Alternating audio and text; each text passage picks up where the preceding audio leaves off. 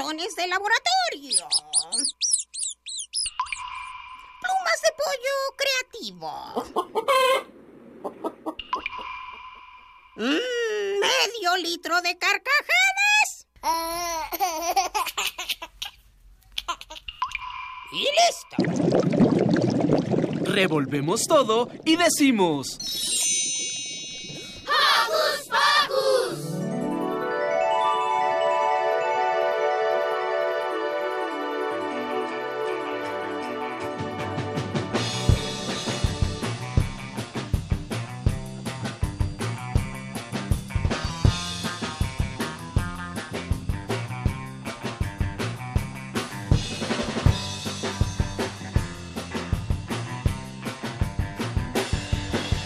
Voy a contarte que fui a comer la otra tarde y alucinando del hambre a una princesa conocí. Mis ojos no pueden creerlo. Mi baba se cae hasta el suelo. La princesa estaba ahí. Es frágil porque es crujiente. Le gusta a toda la gente. Y a veces muy de repente a la princesa le echan la sal y vive en su castillo rodeada de los bolillos. La princesa estaba ahí. A la princesa Totopo, a la princesa Totopo, ¿quién se la comió? A la princesa Totopo iba vestida de sal con limoncito. Platicaba con ella, pero me habló una mesera. Y cuando volteé para verla, ella ya no estaba ahí. Si fue solo un sueño o el hambre me hizo creerlo. La princesa no estaba ahí. A la princesa Totopo, a la princesa Totopo, ¿quién se la comió? La princesa Totopo iba vestida de sal con limoncito.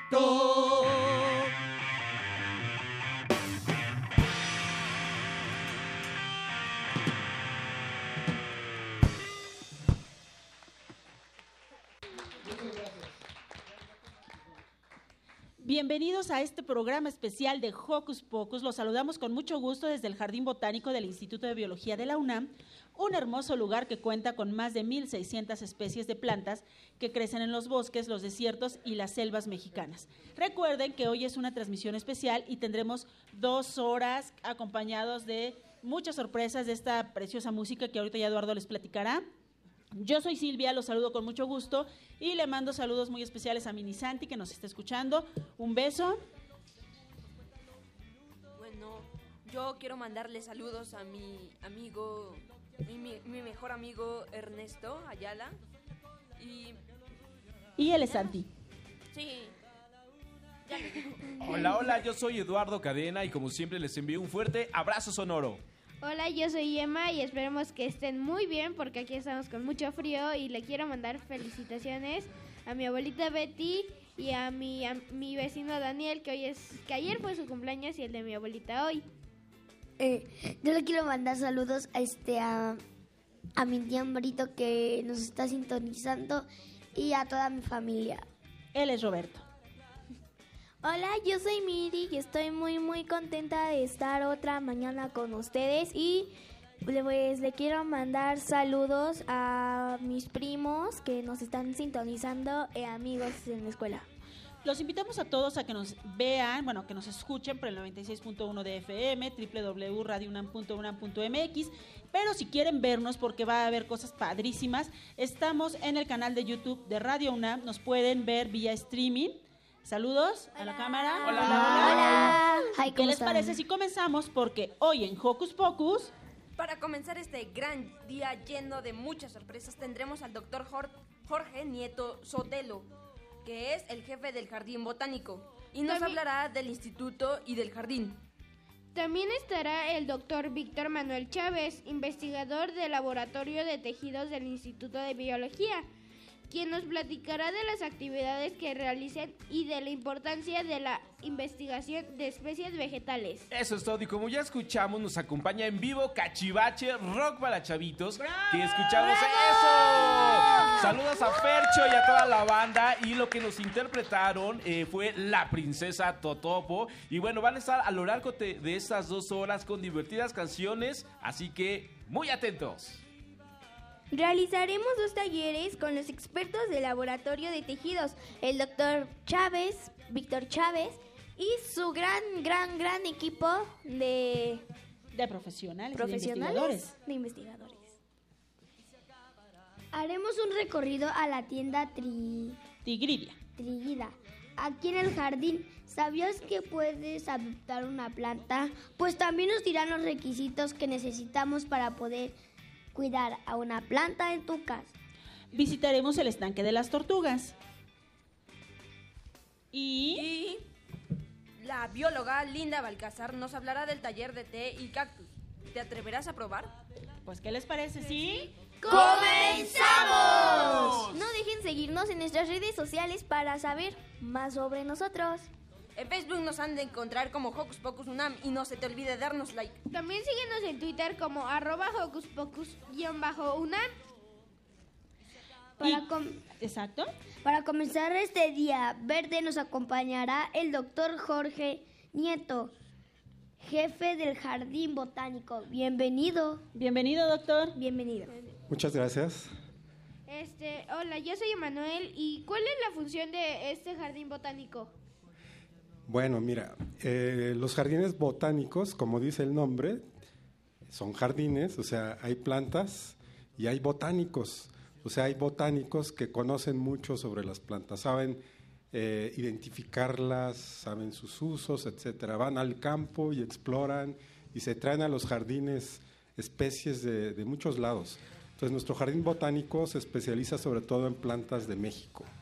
Eh, son plantas silvestres. Prácticamente no tenemos plantas cultivadas, muy poquitas. Eh, la idea de un jardín botánico es mostrarle a todo los, al público en general acerca de esa gran diversidad que hay en México, porque tenemos muchísima. En México hay como 25 mil, por lo menos, especies ya conocidas de plantas, pero quizás tengamos un poco más, todavía hay algunas desconocidas. Yo creo que tendremos en México unas 30 mil por lo menos. Entonces todavía nos falta un poco por conocer. ¿Cuáles, quiénes pueden venir a visitarlo?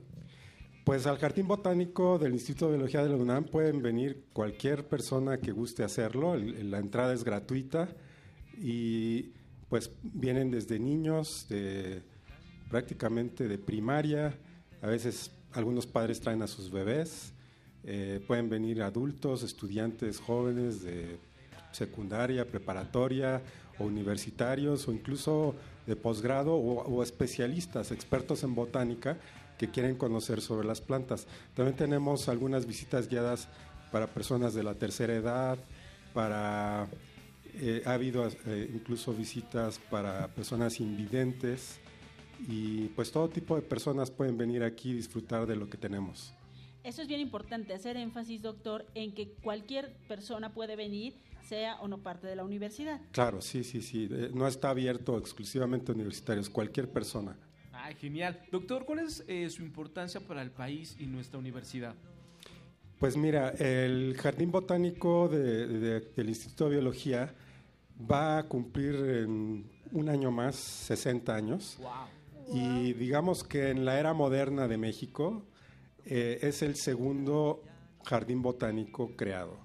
El primero se creó en, la ciudad de Tuxtla Gutiérrez, Chiapas, por el mismo fundador de nuestro jardín botánico. Entonces el primero fue allá en los años 50 o 49 creo. Y sí, fue en el 49, en 1949.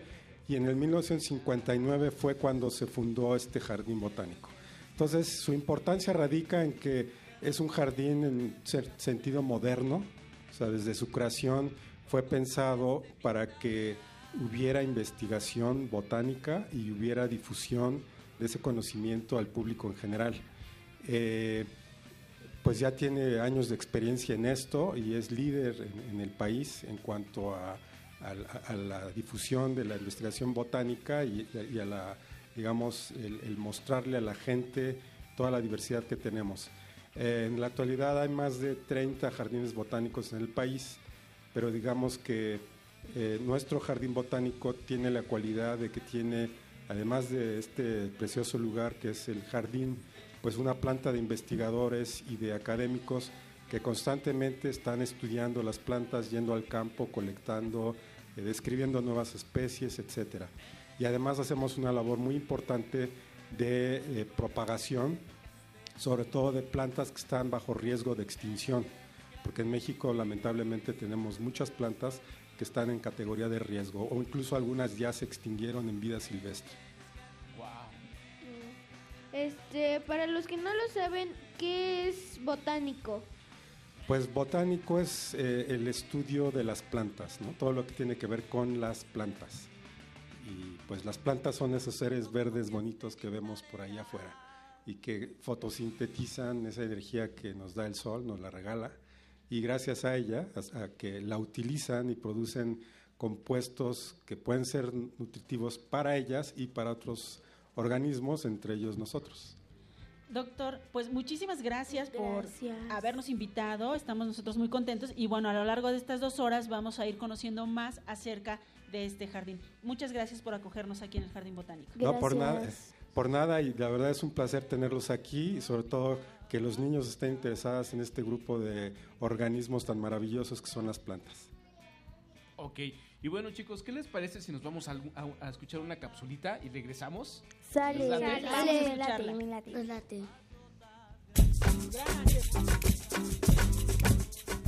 El Jardín Botánico de Ciudad Universitaria surgió a iniciativa del doctor Faustino Miranda y el doctor Efren del Pozo con la idea de crear un sitio donde pudieran llevarse a cabo labores de investigación biológica con condiciones controladas, así como preservar la rica flora de la República Mexicana.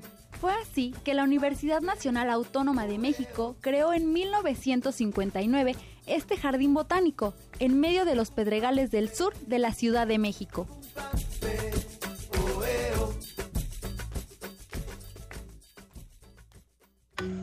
Hocus Pocus te invita a descubrir las actividades lúdicas, académicas, culturales y científicas que la UNAM tiene para ti.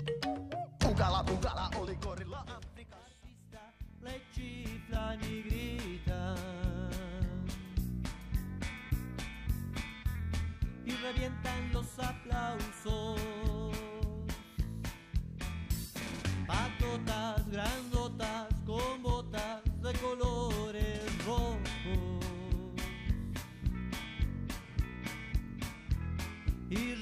carcajada.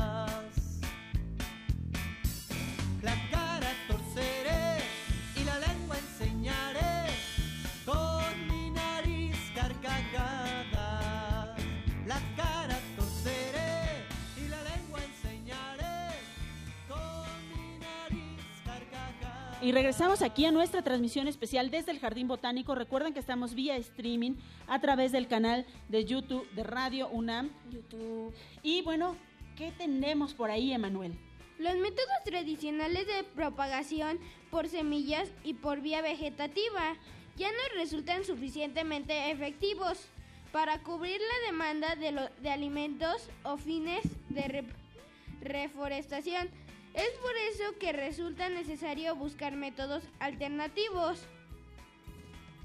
El Laboratorio de Cultivo de Tejidos Vegetales del Jardín Botánico IB UNAM tiene como objetivo el estudio, la conservación y el planteamiento de propuestas para el aprovechamiento de las especies vegetales mexicanas amenazadas o difíciles de propagar.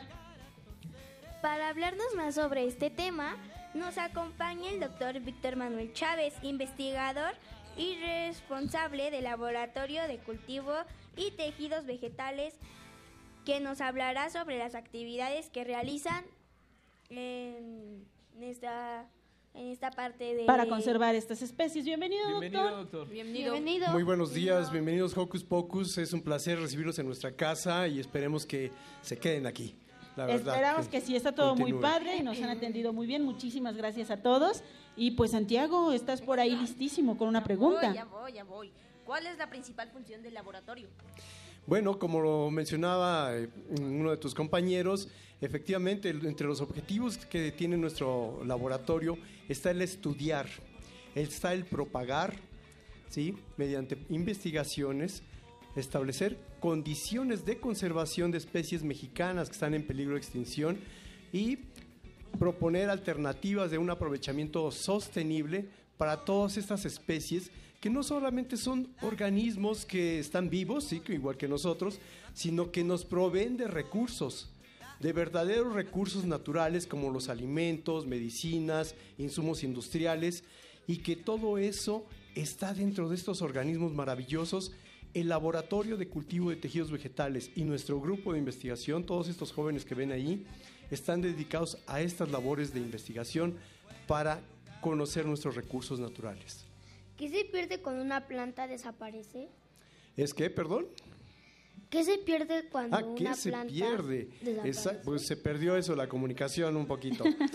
se pierde lo que mencionábamos, se pierde un ser vivo. Imaginemos que se pierde el maíz y no lo volveríamos a tener. Que se pierde eh, la lechuga y no la volveríamos a comer. Entonces, no solamente se pierden recursos que nos dan alimentos, medicinas, insumos industriales, sino que se pierden los servicios ecosistémicos que nos dan. Nos dan el oxígeno que respiramos, nos dan el agua que tomamos porque favorecen la recarga de mantos freáticos, nos dan el suelo sobre el que caminamos y sobre el que crecen otras plantas que crecen naturalmente o que cultivamos en ellas y que debería ser lo más obvio con cada eh, actividad de desarrollo del país, pues debiera ser planeado a largo plazo y ese plan elaborado por expertos en las distintas áreas que nos permitiera tener un desarrollo armónico entre los seres humanos y la vida silvestre. Todo eso se perdería. Qué buena pregunta hiciste. Ok, doctor, ¿y cómo ayuda el laboratorio para preservar las especies vegetales? Bueno, el laboratorio hace investigaciones que nos permiten definir en qué condiciones podemos nosotros cultivar una célula o un pequeño grupo de células, digamos un milímetro de tejido vegetal, y a partir de esas células podemos regenerar 100, 200, 300 plantas en un pequeño tubo de ensayo. ¿Sí? Como pueden ver en este frasco, ¿sí? tenemos cuántas, 5, 10, tenemos más de 500 plantas en un solo recipiente muy pequeño y que nuestros estudiantes han llevado por medio de investigación a conocer las condiciones experimentales bajo las que crece. Y esto está potenciando a nivel mundial en los países más desarrollados todas sus actividades agrícolas, de cultivo de árboles y de cultivo de hortalizas. México se ha retrasado un poco en esto, pero nuestro jardín botánico del Jardín Botánico del Instituto de Biología tiene los mecanismos, tiene los recursos humanos que nos permitirían potenciar el uso de todas estas plantas que hoy parecen algo pues eh, verde y ornamental, pero no, son fuente de lo que están buscando otros países eh, primermundistas. San tiene una ¿Cuántos pregunta. ¿Cuántos ejemplares produce al mes el laboratorio? En este laboratorio se producen varios miles de plantas ¿Al de mes? estas al año.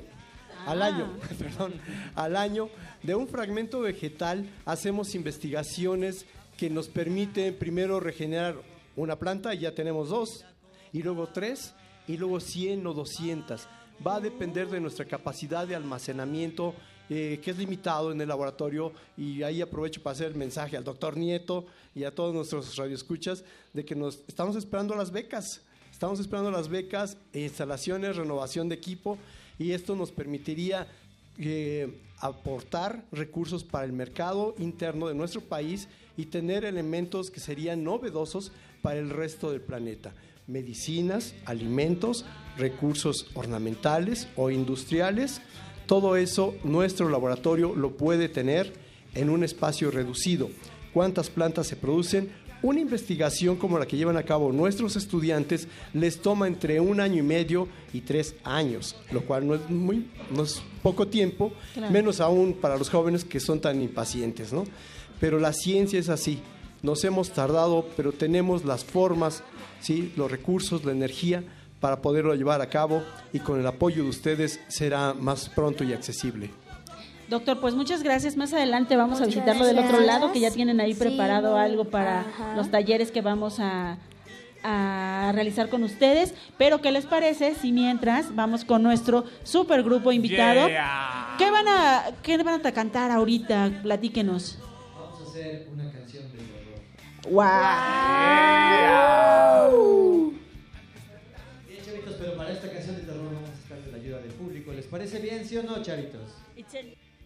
Ok. Dame, dame música de terror, maestro. Entonces cuando yo diga, era una noche terriblemente fría, todos hacemos como cuando hace frío. Como Igual- ahorita, como más o ahorita, menos. más o menos como ahorita, exacto. Luego yo voy a decir, solo se oía un aullido que así decía. Y damos un aullido de lobo. De lobo, maestro, no de perro chihuahueño, de lobo. Luego ponemos las manos adelante como cuando no se ve nada. Todo era obscuridad. Y luego yo digo, en mi cama acostado ni al baño me quiero parar. Y hacemos... pss. Sin salpicar a nadie. Luego yo digo, pienso en vampiros, fantasmas que dan miedo. Y hacemos... Levante la mano todas las mamás, maestras de escuela. Es su momento estelar. Yo voy a decir. Y en las brujas que vuelan riendo por el cielo. Y una risa de bruja. ¡Ay, qué miedo! Ay, qué miedo. Y luego yo voy a decir. Y eso que es de día, ¿eh? Y eso que es de día, Ajá. maestro. Y esas brujas se quieren llevar. Y les voy a hacer así. A todos los niños que se porten mal. Y todos decimos yo, como digo. Vamos a hacer garras de monstruos, chavos. Garras de monstruos. Espero que no se hayan cortado las uñas, ¿eh? A ver si se la aprendieron. Dice así.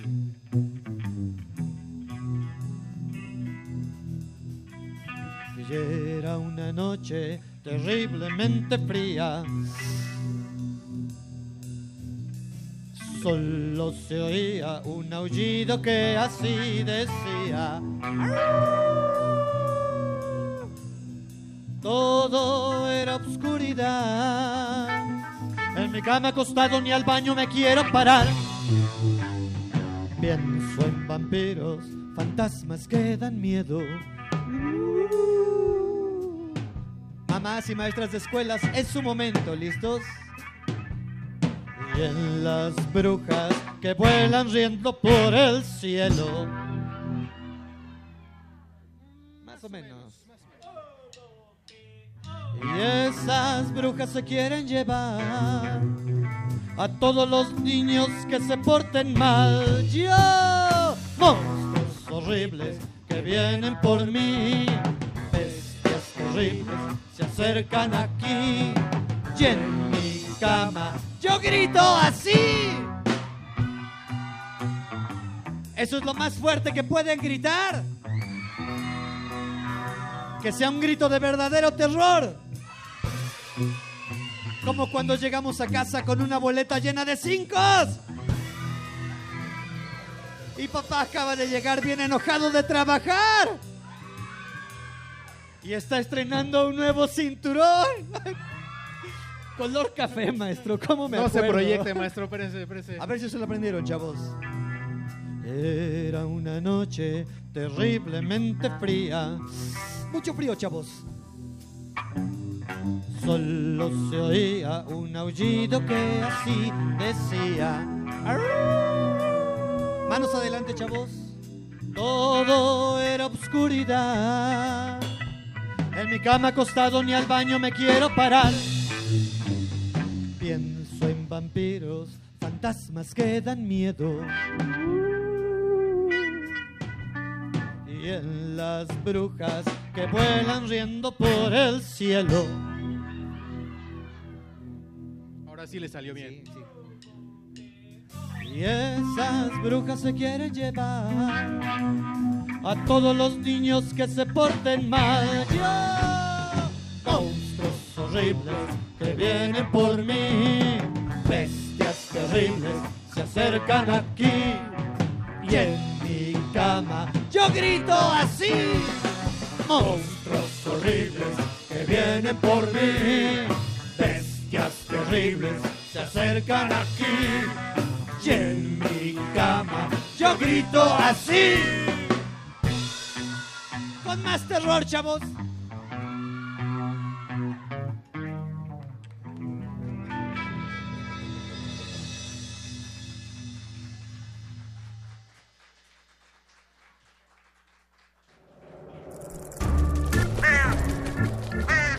¡Hey! Sé parte de Hocus Pocus y busca nuestras redes sociales. En Twitter somos Hocus Pocus-UNAM y en Facebook Hocus Pocus UNAM.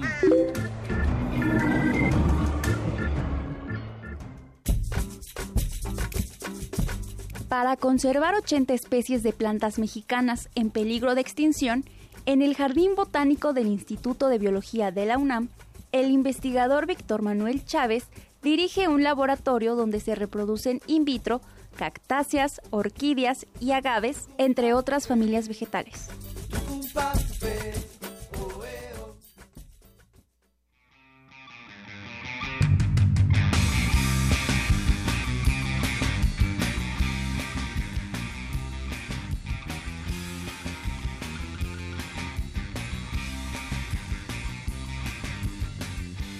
Ahí nos escuchamos perfecto, porque ya estamos de regreso desde el Jardín Botánico de la UNAM y tenemos una sorpresa porque haremos un experimento con el doctor Víctor Chávez con y con dos investigadores del Laboratorio de Tejidos Vegetales que son Mariana Escobedo Nava, bienvenida Mariana, y Alan Vargas Valencia.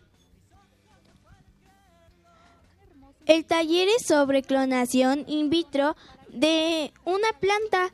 ¿Nos podrían explicar qué es clonar y cómo lo vamos a hacer? Bueno, clonar es reproducir plantas a partir de un pequeño fragmento.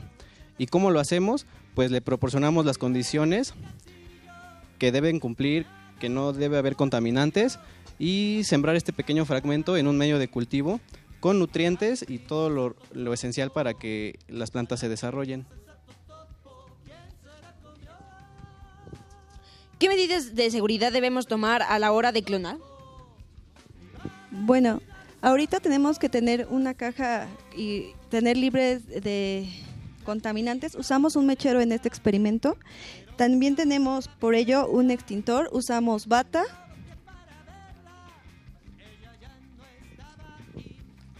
Mariana, Alan, ¿qué vamos a utilizar para poder hacer este taller de clonación? Bueno, la- lo- los materiales que utilizaremos serán pinzas de disección, una caja Petri y alcohol para limpiar nuestra área de trabajo. ¿Y qué especies vegetales se van a utilizar, Mariana? Vamos a utilizar una orquídea. Se llama Laelia autumnalis. que es una especie mexicana que se encuentra en peligro de extinción. ¿Qué les parece entonces si mientras... Daniela. Mientras Daniela está haciendo el experimento y nuestro público de, de, de Hocus Pocus que vino aquí al Jardín Botánico y que les agradecemos muchísimo que estén aquí con nosotros, lo ven, Mariana y Alan nos platican un poco acerca de las actividades que hacen ellos dentro del laboratorio de tejidos. Alan, primero, ¿te parece? Ok. Bueno, yo soy estudiante de biología de, de la UNAM y estoy realizando mi tesis de licenciatura en el laboratorio. Mi investigación consiste, mi investigación consiste en la propagación in vitro de un agave que crece únicamente en un cerro en el estado de Oaxaca. El problema que tiene este, esta- este maguey es que por actividad de extracción de, de materiales de construcción está siendo destruido y por ende están reduciendo poco a poco el hábitat de, de- de este maguey. Entonces yo me di a la tarea de propagarlo con este, con este método. Mientras Daniela está aquí haciendo el taller, nuestros chicos de Hocus Pocus lo están viendo. Pongan mucha atención porque al- terminando el programa van a poder hacer algunos. Y mientras Mariana nos va a platicar la importancia de su labor aquí dentro del taller. Mariana, por favor. Bueno, yo estoy haciendo mi tesis de licenciatura en biología, provengo de la Facultad de Estudios Superiores Iztacala y estoy trabajando con una orquídea llamada Lelia álvida. Está en peligro de extinción porque la saquean por su belleza y por su gran valor ornamental. La propagación in vitro nos permite clo- clonarla rápidamente, ya que una planta en la naturaleza tarda aproximadamente 10 años en crecer y sacar su primera flor. En cambio aquí reducimos el tiempo, tal vez no mucho, pero sí se puede reducir la cantidad de tiempo y muchas especies que se pueden clonar. Bueno, esta pregunta va para Daniela y para que nos explique qué fue lo rápidamente qué fue lo que hizo y cómo quedó el resultado. Bueno, lo que se hace es este ponerle alcohol al material que vamos a ocupar, que son cajas Petri, que son unos discos de vidrio, um, unas pinzas, un frasco con alcohol para las pinzas y el frasco que tienen nuestras plantas y el frasco que tiene medio nuevo a la, para la cual se va a pasar una planta. Entonces lo que se hace es tomar unas pinzas, ponerles alcohol, flamearlas para matar a las bacterias y con esas pinzas tomamos una planta de nuestro frasco, la recargamos en una caja Petri y después con las pinzas la pasamos a un frasco con medio nuevo. Y al final tenemos que cerrarla con un plástico llamado Gapac que va a evitar que se contamine nuestra planta. Y eso fue una orquídea que también cuando fue el doctor Víctor, Ángel y Paulina a Radio Nam nos obsequiaron una que tiene una de las personas que también nos escucha y le vamos a pedir que nos mande foto porque nos dijeron que ya la sacaron, ya la sacaron, ya está en la macetita. Entonces, chicos, al ratito van a poder ustedes venir a hacer este taller que está padrísimo. ¿Y qué les parece si mientras regresamos de aquel lado porque están eh, Cachivache, Rock para Chavitos, a punto de tocar otra de sus padrísimas rolas? ¿Están listos, chicos? Pues vamos con ellos.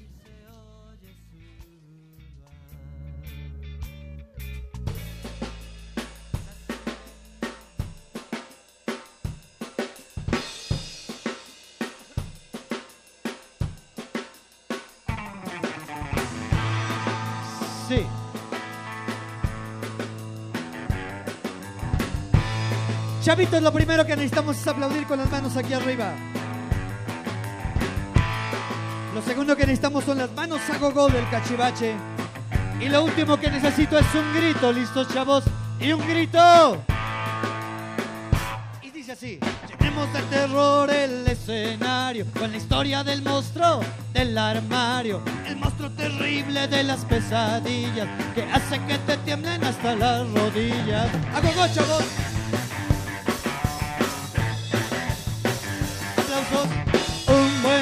Se salió del armario, era un gigante tosco y enojado. Escurría el moco que era salado y las patas le apestaban a queso gruyere. ¡Ey, ey, ey! Vamos a hacer a gogo, ¿listos, chavos? Le daba por meterse debajo de las camas que a los niños espantaba con un grito fantasmal. Con más miedo, chavos. Yo cuestionaba qué era lo que pasaba. No era normal que un monstruo tan feo gritara. Decidí enfrentarlo, aunque miedo me daba. Me acosté temblando y mojando la cama. Hago gol, ¿listos, chavos? Le daba por meterse debajo demonios espantaba con un grito, ¡Fantasma! Un poco más fuerte, chavos. Oía los pasos del monstruo que se acercaba y debajo de mi cama se colocaba y descubrí por fin por qué gritaba que tenía el monstruo una uña enterrada. ¿Listos, chavos? ¡A go, Le daba por meterse debajo de las camas. ¡Que a los niños espantaba! Con un grito, ¡fantasma! ¡A go, chavitos!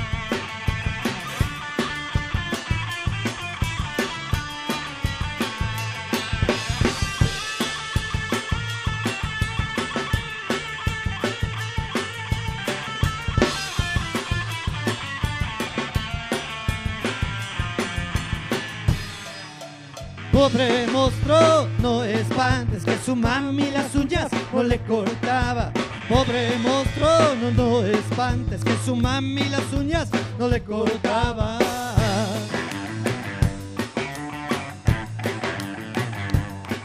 ¡Algo, chavos!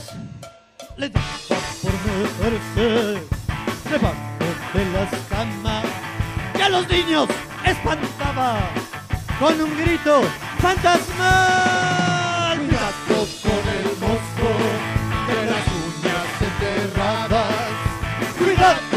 El monstruo de las uñas enterradas. Cuidado con el monstruo de las uñas enterradas. Cuidado con el monstruo de las uñas enterradas. Un grito, chavos.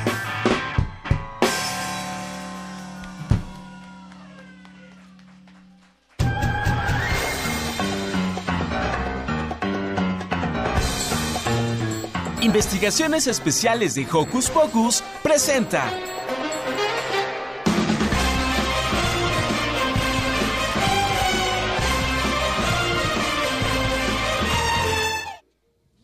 Hey, ya regresamos aquí a Hocus Pocus y bueno, nos encontramos en un lugar muy especial. Es la tienda que se llama Tigridia del Jardín Botánico. Un lugar que además de tener muchas cosas increíbles elaboradas con materiales eh, reciclados, tienen un espacio donde se pueden adoptar plantas, ¿cierto Santiago? Pues, ¿cómo no? Primero que nada, muchas gracias por invitarnos a este bonito lugar, que la atmósfera es increíble. ¿Nos podría contar un poco de la historia de eh, esta tienda? Aquí está Linda Valcarza, la bióloga. Muchas gracias por todo, Linda. Aprovechamos para agradecerte todas tus atenciones y esta magnífica recepción. Muchas gracias, bienvenido Hocus Pocus. Estamos felices de que estén en nuestro jardín botánico y de que hoy visiten esta tienda que ya vi que es como de trabalenguas, ¿verdad? Tri tri, pero es como de tres tristes tigres, no, tigridia, como de tigre. Eh, nació hace 20 años, este año vamos a cumplir 20 años de esta tienda maravillosa que ustedes están viendo, donde muchos de los productos también están pensados para ustedes los niños.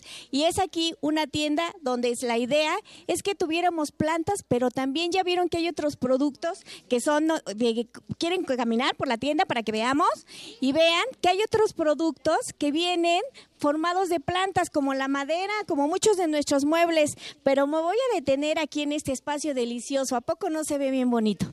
Esta tienda también está pensada para ustedes. Hay muchas cosas como juguetes y material educativo, pero también tenemos una serie de cosas, de productos, de alimentos que son pensados para que los niños no engorden. Ya ven que ahora tenemos muchos problemas porque los niños son obesos.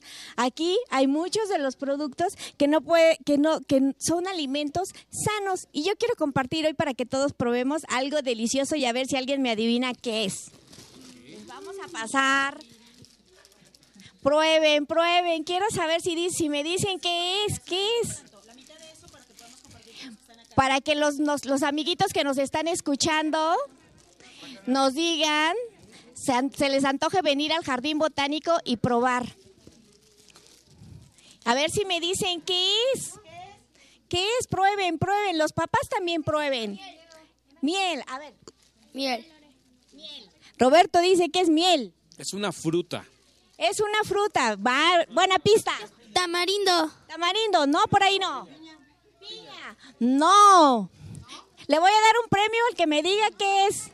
Arándano. No. ¿Qué es? ¿Qué es?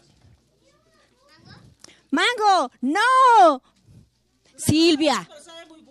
Pues durazno, no. Ahí va, una última pregunta. ¿Quién? Una pista. Una pista. Es un fruto de una cactácea. Por ahí va, por la tuna. Nos lo comemos deliciosamente en un caldito que nos hace la mamá. Muy bien, señora. ¡Vamos! Le vamos a dar un premio porque adivinó. Ustedes sabían que el choconostle se podía comer y que no, no nos engorda y que además sirve para bajar eh, los niveles de azúcar en la sangre. ¿Eh? Entonces, No sabíamos porque además sabe súper bueno. Pero, Linda, platícanos, ¿qué más tienen en esta tienda? En esta tienda vamos a encontrar muchos libros para niños que hablan sobre la importancia de las plantas. Tenemos productos como macetas que, que también van a ver aquí, libros, artículos de madera. Tenemos incluso joyería que habla para las que nos encantan, las niñas y las mamás que nos encantan todos lo- los, los productos de alhajas. Pero también tenemos alimentos que son orgánicos y muchos productos que vienen de otras fuentes que alguna vez oyeron hace un ratito que sean sostenibles, ¿no? Esto quiere decir que duren para nosotros y para las generaciones futuras.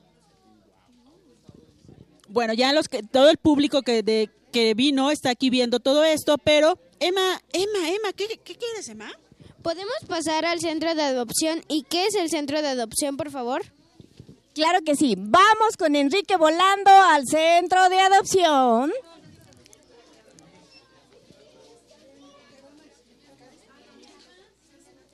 Vengan para que vean lo maravilloso que es el centro de adopción y la oportunidad que tenemos todos de ser buenos ciudadanos. Muy bien, estamos ya en el centro de adopción. Emanuel nos hacía una pregunta. ¿Qué es el centro de adopción? Ok, el centro de adopción es un proyecto muy importante que tiene el Jardín Botánico de la UNAM y que tiene la tarea de cuidar estas plantas. ¿Ustedes saben qué significa que estén en peligro de extinción las plantas? Sí, a ver, eh, Miri, Que desaparezcan, que ya no existan. ese es un, un muy buen punto. ¿Otro más? Que esté desapareciendo. ¿Y alguien quiere agregar otra cosa? ¿Saben qué significa que están en peligro de extinción? No, ¿verdad? Bueno, lo que significa es como ustedes dicen que están desapareciendo, pero ¿por qué están desapareciendo esas plantas? Este, por lo que está pasando en la humanidad, por la por la contaminación, este, por lo que- por las construcciones humanas, Claro, como dices, por las construcciones humanas. Y dice Emma que... Por, por la corta de plantas, de árboles y para hacer los materiales que necesitamos nosotros. Claro, y justo si ustedes, todos los niños, los papás, las personas están preocupadas por cuidar esas plantas que viven únicamente en nuestro país, pues la adopción de las plantas es eh, una muy buena forma de adoptarlas. Y si ustedes quieren tener una de estas plantas, hay de dos tipos. Una, esta que está espectacular, tóquenla con cuidado para que vean. Díganme, ¿cómo se sienten sus hojas? Suavecitas, ¿verdad? Y a ver si la tocan. ¿Qué se imaginan que está guardando ya dentro la hoja?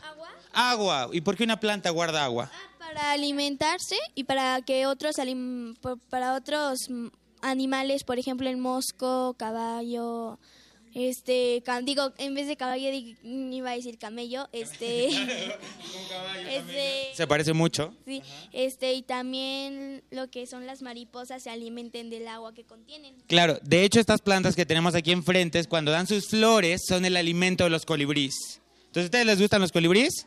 Sí. Ok, Pues si quieren tener colibríes en su casa, pueden adoptar una planta como de este tipo, o hay otras como los cactus, que vean que tienen espinas y hay que ser muy cuidadosas. Estas no les recomiendo que las toquen, ¿por qué? Exacto, porque tiene estas espinas en forma de ganchos que se pueden quedar pegadas a tu piel y es muy doloroso si las tocan. Pero vean, ¿qué es lo que tenemos aquí enfrente? Color flores. ¿Pero saben por qué están cerradas? Este, porque aún no florecen. No, más bien porque necesitan de mucho calor para poder abrirse. Es decir, la hora del lunch para que los polinizadores vengan a llevarse el polen las abejas es a partir de las 10, 11 de la mañana. Entonces, en un ratito, si les ponemos un poco más de sol, ¿qué va a pasar? Van a abrir y van a cerrarse, es decir, se van a dormir estas flores como a las 3 o 4 de la tarde. Y así vuelven a salir al día siguiente y después hasta el próximo año. Entonces, vean cómo hay que disfrutar estas flores porque no vuelven a salir hasta en un año más. ¿Ok? Enrique, si alguno de los chicos que están aquí de Hocus Pocus quieren adoptar una planta, ¿qué es lo que necesitan hacer? Es muy sencillo. Tienen que venir al Jardín Botánico de la UNAM a visitarnos de lunes a viernes, bueno, de lunes a sábado. Y es muy sencillo. Tienen que elegir la planta que más les guste. Hay estos que son los cactus que tienen espinas y estas otras que son las conchitas. Hay que llenar una papeleta que es, muy sencillo. Es un papelito en el cual tienen que dejar sus datos. Es decir, salud. Vamos a dejar eh, nuestros datos para saber en dónde vive ahora esta conchita, este cactus, esta planta en peligro de extinción. ¿Ok? Y a cambio nos van a dar un certificado de cuidados. eh, que es como un acta de nacimiento. Es decir, como cuando adoptamos un perrito o, un- o tenemos un hermano, ustedes tienen actas de nacimiento, ¿cierto? Ok, y entonces ahí vienen los nom- el nombre de la planta, cuánta agua necesita, dónde tiene que vivir, qué cantidad de luz eh, le hace falta para poder vivir. ¿Ok? Esos son los sencillos pasos y hay que cubrir una cuota de recuperación que nos ayuda a darle eh, a todos los cuidados que les dimos antes. ¿Se imaginan cuántos años tienen estas plantas? Esta tiene, por ejemplo, tres años. ¿Ok? Esta tiene más o menos dos años. Entonces, con esa cuota que ustedes tienen que dar, nos ayudan a cuidarlas desde que son chiquitas, desde que son una semilla. Y estas se convierten en esto. Y hay algunos espectaculares, como los viejitos. Si alguien me pasa ese cactus que está ahí abajo. Este es espectacular. Vean cómo tiene pelos blancos. ¿Ya lo conocían? ¿Sí? ¿Quieren tocarlo con cuidado? Con cuidado, porque aquí las espinas. ¿Por qué creen que se llame viejito? Eh. Exacto, porque y una, hay dos cosas. Una, porque tiene pelos blancos, es como nuestros abuelitos, que ya son viejitos, pero la otra, que vive muchos años, llega a vivir hasta 120 años. ¡Wow! Entonces, imaginan, si ustedes desde chiquitos adoptan esta planta, si tú, por ejemplo, ¿cómo te llamas? Bruno. Sí, Bruno. ¿Cuántos años tienes, Bruno? Cinco. Imagínate, Bruno, si tienes cinco años vas a poder cuidarla durante muchísimo tiempo. Y cuando crezcas y seas un abuelito, se la puedes dejar a tus nietos. Y tus nietos a sus hijos, y así. Sí, ¿Nos puede decir cuántas, cuántos años vive cada planta? Ah, ok, eso es muy variable. Hay, por ejemplo, estas que son las que viven menos, que son 15 y 20 años. Pero hay otras, como estos cactus que viven 30, y estas que son las que viven más, 120. Pero hay otros cactus que ahorita no tenemos porque son la sensación y ya se adoptaron todos, pero llegan a vivir hasta 250 años. Y es un cactus de donde se obtiene el acitrón. Que las citrones son esas tiritas de colores que le ponen a la rosca de reyes. ¿Comieron rosca de reyes hace poquito? Seguramente se comieron un cactus que ahora está en peligro de extinción. Tú no, ok, está muy bien. De esa forma ayudaste a cuidar esos cactus. Pues muchísimas gracias, Enrique. Ya todos saben que si queremos adoptar una planta es muy sencillo, que están maravillosas y sobre todo que estamos ayudando a que estas plantas no se extingan, a que sigan con nosotros y a que podamos cuidarlas y heredarlas. ¿Qué les parece si nos vamos caminando todos hacia allá? Porque vamos a ir a escuchar, gracias Enrique, No por nada, hasta luego. por supuesto, ahorita que termine el programa, los invitamos a que regresen aquí. Mientras vamos todos, porque el grupo ya está listísimo para tocar otra de sus rolas, pero quieren interactuar con ustedes. Entonces necesitamos acelerar el paso. Necesitamos acelerar el paso para llegar a donde ellos están. Estamos maravillados aquí con tanta, con tanta cosa, padre. Exactamente, y les recordamos que se pueden lanzar todavía. Nosotros vamos a estar un ratito más, una hora más aquí en el Jardín Botánico de la UNAM, que es completamente gratis porque también hay talleres padrísimos, Sil. Claro que sí, y aquí hay una, una mesa de degustación rapidísimo, que estamos ya cerquita de Cachivache, pero ahorita vamos con ellos. Hola, Hola. Hola, hola, mi nombre es Carlos Hernández y venimos de Cusibani. ¿qué es Cusibani, Carlos? Cusibani es un vocablo zapoteco que significa volviendo a la vida. Nosotros eh, desde hace siete años elaboramos alimentos orgánicos básicamente para niños. Trabajamos mucho en niños que tienen problemas de diabetes, autismo y nuestros alimentos ayudan a prevenir. Este, ¿qué es lo que son ese tipo de frasco que dice que son como sal y pimiento? Ah, bueno, mira, lo que nosotros hacemos, claro sí, eh, son sazonadores. Nosotros utilizamos como primer elemento la sal marina. La sal marina, la sal que viene del mar, solamente contiene 35% de cloruro sódico. Es una sal que es baja en sodio de manera natural. Y con eso nosotros hacemos todos estos sazonadores. Tenemos uno que es un sazonador con jamaica betabel, tenemos otro que es con ajo, tenemos uno que es con hierbas, tenemos una mezcla de pimientas Incluso tenemos una pasta de cacao untable. Si nosotros afortunadamente no estamos enfermos, estamos muy sanos, también podemos hacer uso de, de todos estos productos. Sí, e- evidentemente el tema es que ya sabemos que en, en México, por ejemplo, al año mueren más de 98 mil personas por diabetes y la idea de esto es que sea un tema de prevención. Hoy los niños se la pasan viendo televisión, se la pasan en la computadora y no hacen ejercicio. La idea es que una buena alimentación y ejercicio nos va a evitar o nos va a alejar de este tipo de enfermedades. Estos productos los podemos encontrar entonces aquí en la tienda. Si cualquiera venimos a visitar el Jardín Botánico, entramos aquí a la tienda Trigidia y aquí lo vamos a encontrar. Así es, nosotros estamos en la gran mayoría de tiendas orgánicas, pero aquí en nuestra casa en la UNAM estamos en Tigridia ya desde hace 5 o 6 años trabajando con ellos. Pues muchísimas gracias. Vengan también todos a degustar de esto que está delicioso y a comprar sus productos que son súper sanos y que nos van a ayudar a prevenir todo tipo de enfermedades. Muchas gracias. Muchas gracias. Ahora, ¿quién va atrás de mí? Vamos corriendo acá, que ya está el grupo. Listísimo, vamos chicos. Eduardo se quedó ahí comiendo en lugar de platicarnos qué está sucediendo aquí. Pero ya estamos aquí de regreso y Cachivache está a punto de empezar. Nada más nos están esperando. Chicos, chicos, por acá, por favor.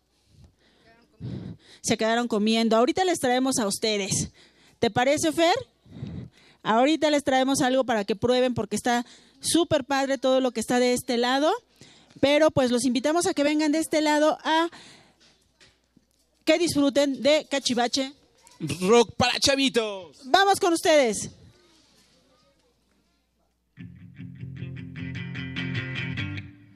No manchen, papá. Me mandaron a dormir. Si ustedes siguen en el reventón, no manchen, papás. Me mandaron a dormir. Y ustedes siguen en el reventón. Me vistieron de Catrín, me peinaron calabaza, la comida estaba extraña. Me dijeron no te ensucies, cuidadito con las groserías. No manchen papá, me mandaron a dormir. Y ustedes siguen en el reventón. No manchen papás. Me mandaron a dormir. Y ustedes siguen en el reventón. Luego soy su mandadero, niño tráete esto, aquello. Ahora canta, ahora baila, niño ya es tan tarde, vete a tu cama. No manches papá, me mandaron a dormir. Y ustedes siguen en el reventón. No manchen papás.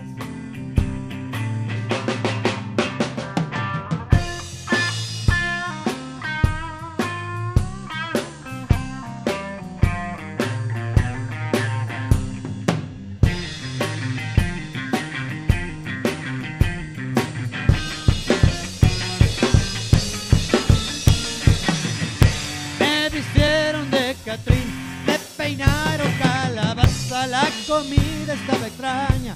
Me dijeron no te ensucies, luego soy su mandadero. Niño, tráete esto, aquello. Ahora canta, ahora baila. Niño, ya es tan tarde, vete a tu cama. No manchen papás, me mandaron a dormir. Ustedes siguen en el reventón. No manchen papás. Me mandaron a dormir. Y ustedes siguen en el reventón.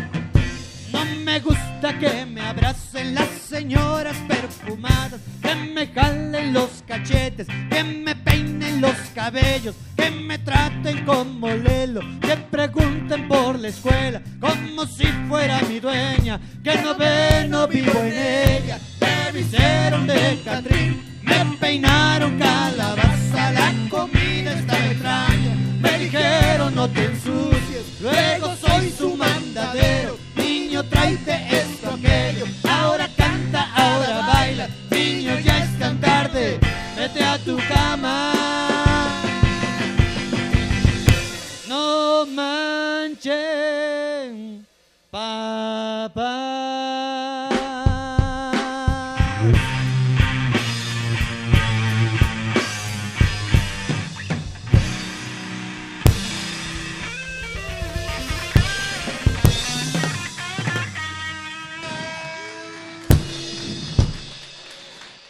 Buenísimo todo esto. ¿Por qué nos cantan No Manches Papás? O sea, ¿nos conocen algo? Porque Sheila, Sheila por ahí estaba así como defendiéndose de, de las pedradas. Sí, pero es para otros papás los que no vinieron. A los que les, les el saco, porque los que vinieron todos son bien buena onda. ¿eh? Por supuesto que sí. Estamos aquí con nuestros amigos de Cachivache Rock para Chavitos. Aquí estamos con Eh, Ferco Cachivache. Gonks. Danos Bache. Jos Cachivache. Aplauso fuerte para todos ellos, por favor. Platícanos un poco acerca de la trayectoria de Cachivache Rock para Chavitos.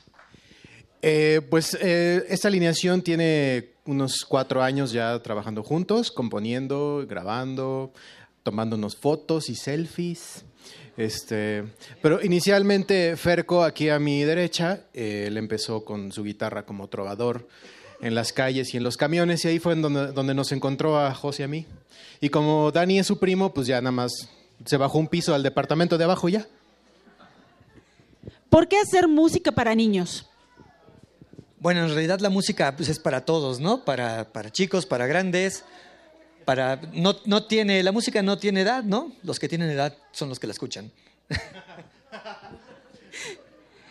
¿Qué pasa en los conciertos cuando vas y ves a tantos niños que vibran, que cantan tus canciones, que levantan las manos? ¿Qué sientes? La verdad es una emoción este, muy grande, ¿no? Ver la respuesta de los niños, porque el público infantil es un público muy, muy sincero, ¿no? Si no le gusta lo que estás haciendo, se da la vuelta y se va, ¿no? No es como los adultos que, que por educación o por pose se tienen que quedar y aplaudirte y decir, ay, qué bonito, ¿no? A los chavitos, si no les gusta, se dan la vuelta y se van, ¿no? Entonces es bien padre cuando podemos tener esta respuesta del, del público en general, ¿no? Adultos y, y niños. La batería es uno de los instrumentos que más llama la atención a chicos y a grandes. ¿Cómo ha sido tu interacción con los niños? Eh, realmente muy poca, porque como estoy hasta atrás, casi nadie me ve. Para que no se sienta mal, ahora lo vamos a llevar hasta adelante. Por favor, aplauso. Gracias, gracias. Pues muchas gracias por acompañarnos. Van a seguir tocando en el resto del programa. Todavía tenemos una hora, pero Eduardo tiene preparado para todos ustedes algunas dinámicas para darles unos regalitos que también Linda Balcázar ya tiene para ahí para ustedes, que están padrísimos. Y nosotros tenemos otros regalitos por aquí.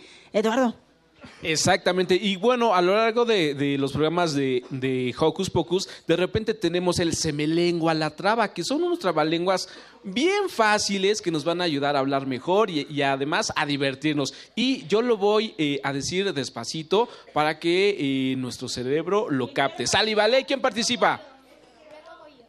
Ey, aquí, bueno, ya tenemos a una pequeña radio escucha, a tres. Ok, pongan mucha atención, sal y vale. Y el trabalenguas dice así. Eh, el cangrejo se quedó perplejo al ver su reflejo en el espejo. Si no lo escucharon bien, ahí les va de nuez. El cangrejo se quedó perplejo al ver su reflejo en el espejo. Y el juego está en que lo, lo digan rapidito. ¿Sal y vale? Vamos despacito primero. El cangrejo Se quedó perplejo se quedó perplejo al ver su reflejo al ver su reflejo en el espejo. en el espejo. Ahora Eduardo lo va a decir rapidísimo y luego ustedes. Ok, y dice así. El cangrejo se quedó perplejo al ver su reflejo en el espejo. El cangrejo se secó. El cangrejo se quedó. El cangrejo se quedó perplejo al ver su reflejo en el espejo.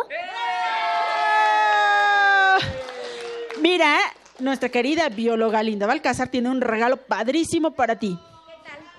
Cusibani nos donó para los- nuestro público hoy una riquísima pasta de chocolate para tus pasteles. ¡Guau! Muchas gracias, chicos. A ver, ¿quién más quiere participar por acá? ¿Y los regalos? ¿Me los llevo todos? Vente, vente, vamos por acá. ¿Quién más por ahí? Muy bien. Ay, pero a ver, ¿cómo te llamas, mi amor? Porque no te preguntamos tu nombre. Sara. Sara se llevó esa riquísima pasta de chocolate. Y ahora tenemos por aquí a Emiliano. a Emiliano y a Areli. Muy bien, Emiliano y Areli. Y este, el trabalenguas es un poquito corto y, y- y es sobre un animal bien bonito que es el ornitorrinco. ¿Lo conocen? Ah, perfecto. Y dice así, lo voy a, a decir despacito. Ornitorrinco, ornitorrinco, atrévete y pega un brinco. Vamos a repetirlo primero despacito. Ornitorrinco, Ornitorrinco. ornitorrinco, Ornitorrinco. atrévete Atrévete. y pega un brinco. Las damas primero, ¿verdad? Ornitorrinco. Ornitorrinco. Atrévete y pega un grito. Más o Ah, Era brinco, brinco. A ver, vamos por acá. Ornitorrinco, ornitorrinco, atrévete y echa un brinco. Como los dos estuvieron muy, muy cerquita, Eduardo les va a poner otro trabalenguas. Ok, diferente al de ornitorrinco. Ok, dice así. Cuando cuentes cuentos, cuenta cuántos cuentos cuentas. ¿Eh? ¿Qué tal? Va de nuez. Cuando cuentes cuentos, cuenta cuántos cuentos cuentas.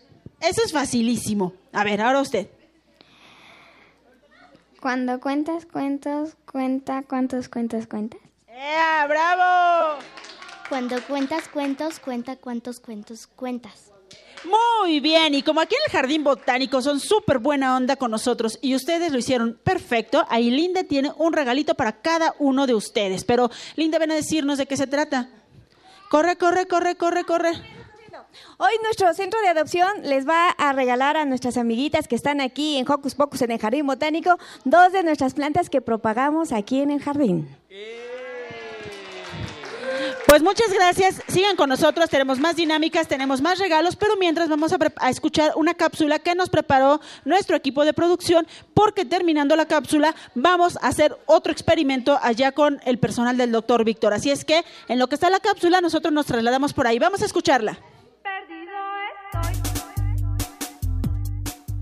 Este hermoso lugar cuenta con tres secciones principales. La primera destinada a albergar plantas propias del desierto mexicano, otra de plantas medicinales, un arboretum de clima templado y finalmente un hermoso invernadero que aprovechó lo pedregoso de la zona para crear bellas cascadas y producir un clima tropical.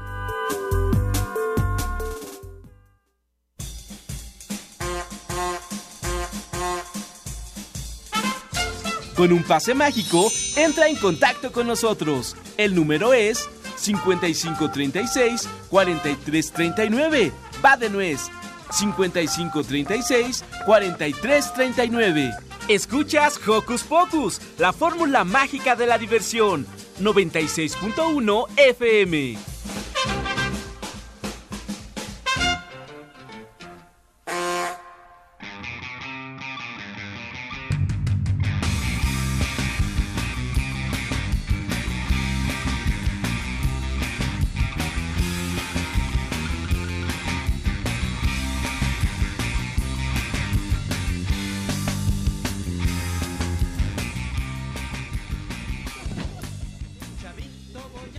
De regreso aquí en Hocus Pocus y estamos nuevamente con el equipo del doctor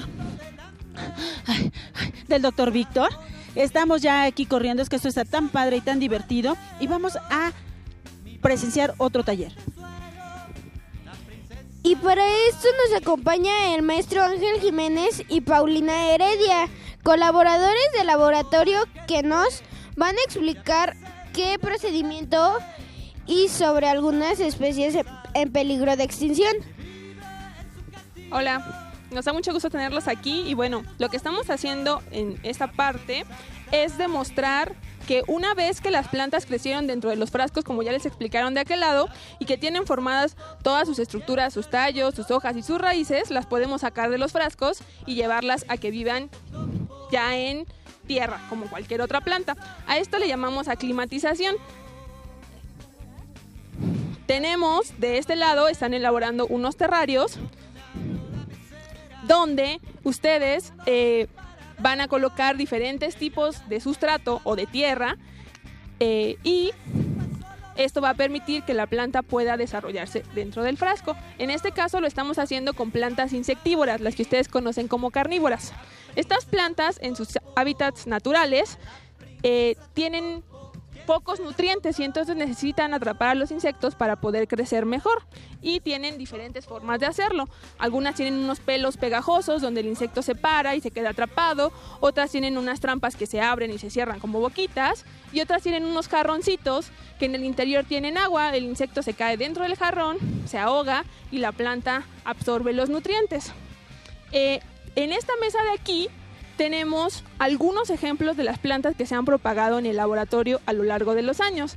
Tenemos agaves, cactáceas, eh, orquídeas, eh, insectívoras, todas especies mexicanas que se están extinguiendo y que necesitan que nosotros las auxiliemos utilizando estas eh, ciencia del cultivo de tejidos para producir una gran cantidad de plantas y evitar que estas especies desaparezcan. ¿Qué son las cactáceas, Paulina? bueno, las cactáceas, los cactus, son especies de las zonas áridas de nuestro país que son muy características por tener espinas y tallos este, gorditos que almacenan agua. En este caso tenemos una especie muy emblemática del jardín botánico que se llama Mamilaria sanangelensis, porque es endémica del Pedregal de San Ángel, de aquí de la Ciudad de México. Pero el crecimiento de la ciudad hizo que su hábitat desapareciera y actualmente solo se cuentan con muy poquitos individuos que viven en vida silvestre, pero esta especie ya tiene muchos años de estarse propagando en nuestro laboratorio y gracias a los esfuerzos de muchas generaciones de estudiantes hemos logrado reproducirla e incluso reintroducirla a la reserva del Pedregal de San Ángel y con esto contribuir a que esta especie no desaparezca. Roberto tiene una pregunta aquí para Ángel. ¿Qué es aclimatizar y cómo lo hacemos? ¿Y cómo hacemos esto con una planta? Gracias, buenos días. Eh, como les decía hace un rato, Paulina, el laboratorio de cultivo de tejidos eh, principalmente se especializa en plantas mexicanas amenazadas en peligro de extinción, ¿sí? Y entonces, como estamos en radio, pero les voy a decir que tenemos un frasco que aquí los chicos pueden ver y está llena de plantas. ¿Alguien me podría decir como cuántas plantas tenemos ahí? 500. Mil. Mil. Por decir algo, sí. Aproximadamente tenemos unas mil plantas en, una, en un frasco. Sí, que el frasco no mide más de 10 centímetros de circunferencia. O sea, es muy pequeño, ¿sí? Esta es una herramienta muy poderosa, pero bueno, con la- las plantas ya están grandes, ¿sí? Hacemos todo el procedimiento completo, ¿sí? Las vamos a pasar ahora a suelo, que es lo que en este taller pueden ver, ¿sí? Aquí las plantas, bajo esas condiciones, van a recuperar la actividad de fotosíntesis, ¿sí? Se van a engrosar las cutículas, ¿sí? Y la planta va a volver convertirse, perdón, se va a convertir en una planta normal como las que conocemos, no como las que tenemos aquí en el cultivo in vitro. Ajá. Entonces, en esa actividad que más adelante vamos a hacer, hacemos esto, como decía Paulina, las vamos a poner en un contenedor que va a permitir que la planta ¿sí? se adapte poco a poco, que las, que las personas que puedan a- eh, realizar esta actividad ¿sí? conozcan cómo hacemos este procedimiento, que le repito, hoy es con una especie eh, exótica, ajá, son insectívoras, pero lo hacemos con plantas mexicanas. Todo el cultivo de tejidos se aplica para teóricamente todas las plantas, plantas que nos comemos, interés comercial, interés farmacéutico, ajá. Y entonces, ahora el jardín y, to- y todas las universidades, perdón, deben de voltear a resolver esas, esos problemas, ¿sí? Las plantas, no solo las que están amenazadas, que es una tarea muy importante, pero también las que nos van a dar de comer y van a mantener nuestro ambiente. ¿Cómo ayuda el laboratorio para preservar las especies vegetales? Bueno, el laboratorio se encarga de producir eh, muchos grupos vegetales, principalmente los que se encuentran en riesgo, cactáceas, orquídeas, agaves, insectívoras, cícadas. Y esta es una estrategia de conservación que permite reproducir estas especies y tenerlas disponibles, en el caso de las que son ornamentales, para que se vendan, se vendan de manera legal y de este modo evitar que sean saqueadas de sus hábitats naturales y reducir la presión que tienen estas especies. También eh, genera recursos humanos especializados en estas técnicas que pueden seguir realizando investigaciones importantes en esta área y particularmente hace eh, actividades de difusión y de educación ambiental para que las nuevas generaciones se hagan conscientes del gran impacto que tiene el que nosotros preservemos estas especies. México es un país con una gran diversidad eh, vegetal que sin embargo está muy en riesgo y que estamos perdiendo grandes recursos. Este, ¿por qué en los refractarios que hay ahí le ponen piedras en vez de echarle pura tierra? Sí, el método que hemos desarrollado para aclimatizar las plantas. Nos, ¿Me permiten? Ves aquí diferentes sustratos. Esta piedrita que tú dices se llama tepecil o tepojal. ¿sí? Es una piedrita que va a aislar y va a permitir que cuando tú te pases de agua, el agua se va a quedar aquí abajo, no va a estar en contacto con la planta, ¿sí? Solo va a subir la humedad, ¿sí? No el agua, para evi- evitar este, que, la, pan- la- que la planta se pudra. Entonces, cada una de las plantas hemos desarrollado diferentes mezclas de sustrato ¿sí? para cada grupo vegetal, para cactáceas, para agaves, insectívoras, orquídeas. Todas llevan una mezcla diferente, pero el objetivo es que al inicio tengan una alta humedad, porque ahí fueron creadas. Nos pregunta el público que si alguien quisiera poner un centro de reproducción de plantas, ¿se puede y qué debe hacer? Bueno, eh, poner un centro de reproducción de plantas es una idea que deberíamos seguir en muchos aspectos. Desafortunadamente en México los laboratorios de cultivo de tejidos están concentrados en los centros de investigación, universidades y este tipo de cosas. No eh, existen muchos ejemplos a nivel eh, industrial o particular.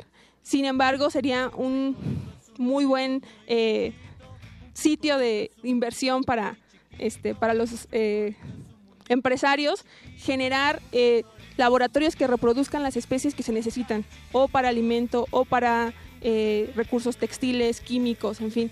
Esta tecnología podría permitir obtener las cantidades necesarias de especies sin poner en riesgo su existencia. Podríamos seguir teniendo estas especies eh, por mucho tiempo. Ok, yo tengo otra preguntota. Eh, como niños, ¿cómo podemos colaborar eh, para evitar que se pierdan tantas especies? Bueno, la opción que tenemos es, primero que nada, los niños eh, debemos de decirles a nuestros papás que no compremos plantas en lugares que no son autorizados o certificados. Ah, un ejemplo de los pocos que hay en México, pues es nuestro centro de adopción. Ahora o por ahora están solo por métodos convencionales, no ocupamos el cultivo de tejidos, ¿sí? Lo, hemos hecho en otros tiempos, hoy no, ¿sí? Pero es una forma, ¿sí? Que los niños les recuerden a los papás que así como la piratería no hay que consumirla. Entonces las plantas que vienen de campo es muy claro, es muy claro la diferencia. Ven ustedes las plantas verdes, muy hidratadas, con una raíz muy grande. ¿sí? Cuando las plantas las saquean del campo, las plantas se ven maltratadas, se ven con una fisionomía muy distinta, un aspecto muy diferente, muy triste. ¿sí? Esas son las plantas que alguien fue y extrajo de la naturaleza. Esas plantas no hay que comprarlas, ¿no? Vamos a cuidar plantas que son reproducidas de forma controlada y sostenible. Aquí más adelante a los niños también les vamos a hacer una dinámica para que se lleven una plantita, ¿sí? Entonces, todos los que quieran participar, en un rato más aquí vamos a estar. En cuanto termine Hocus Pocus, pero el doctor Víctor me acaba de decir algo que es bien importante. Por favor, doctor.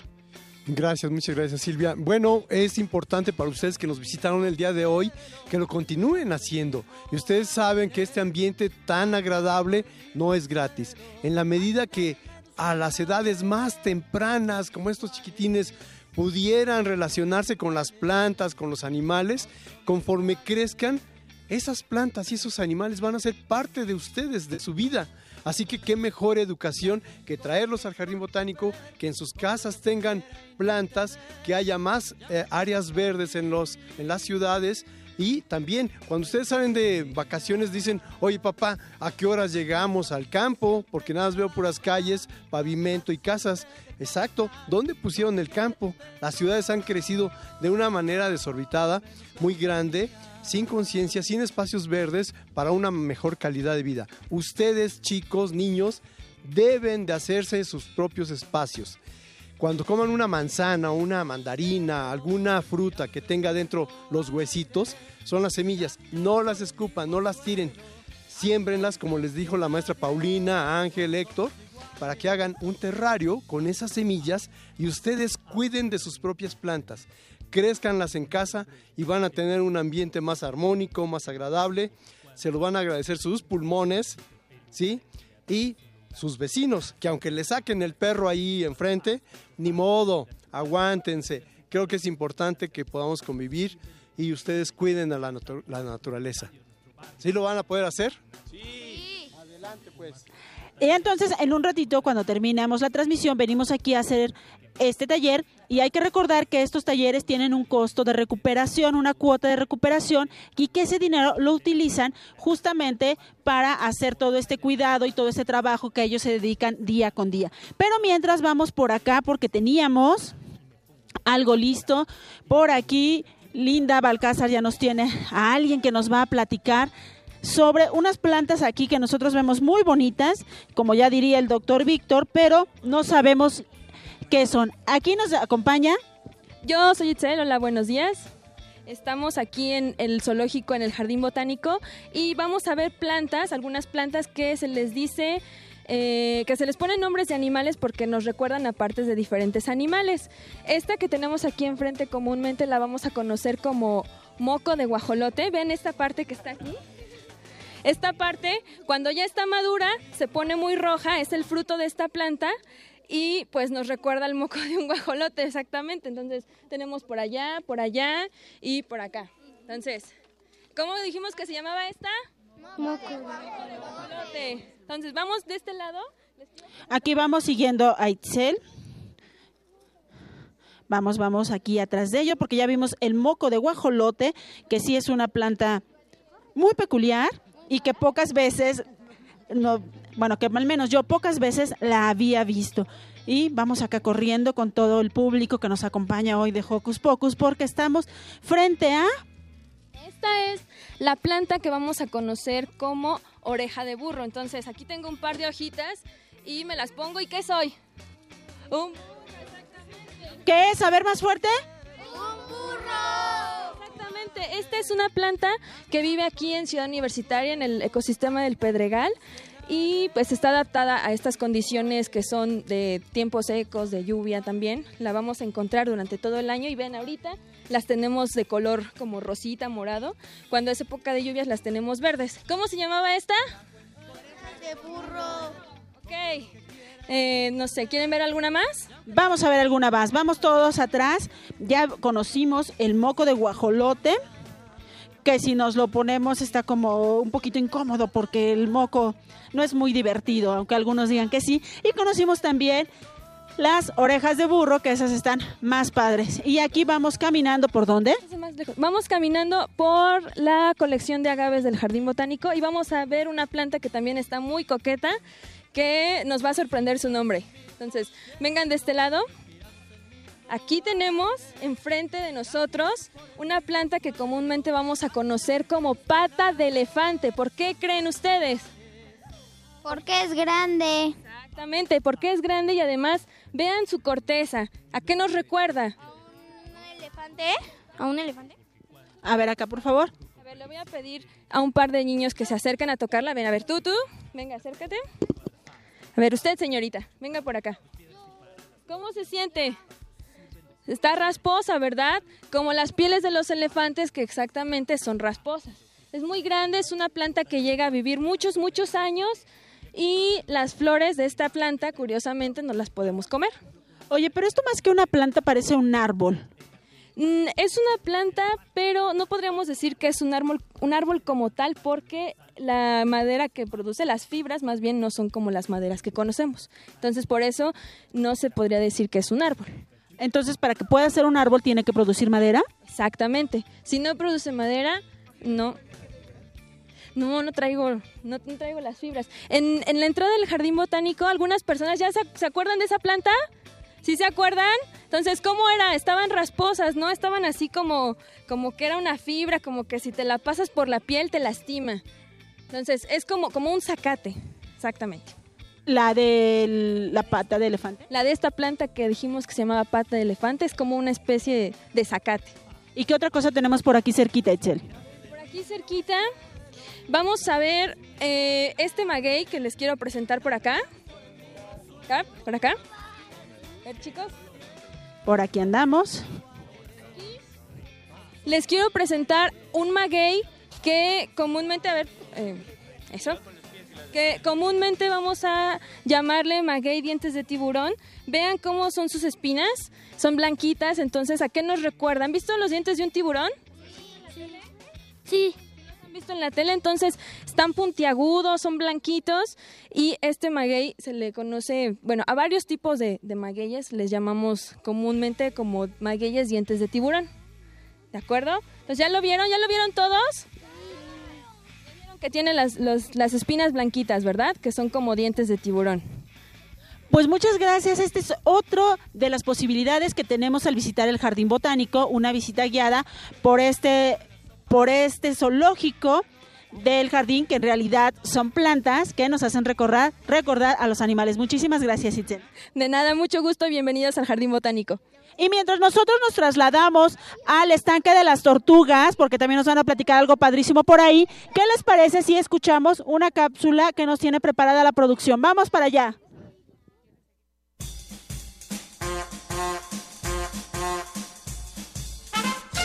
Con un pase mágico, entra en contacto con nosotros. El número es 5536-4339. Va de nuez.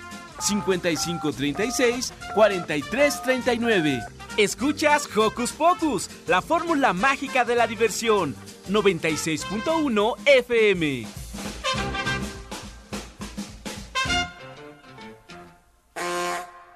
Oye, oye, oye.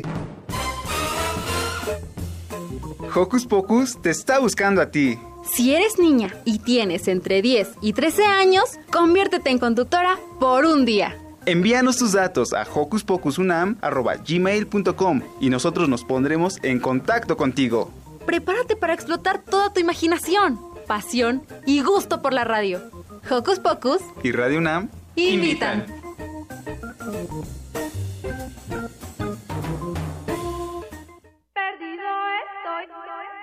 Como parte de sus acciones para la conservación de la diversidad vegetal, el Jardín Botánico, junto a la Asociación Amigos del Jardín Botánico del IB UNAM, ha establecido el Centro de Adopción de Plantas en Riesgo de Extinción en el invernadero de su tienda Tigrida.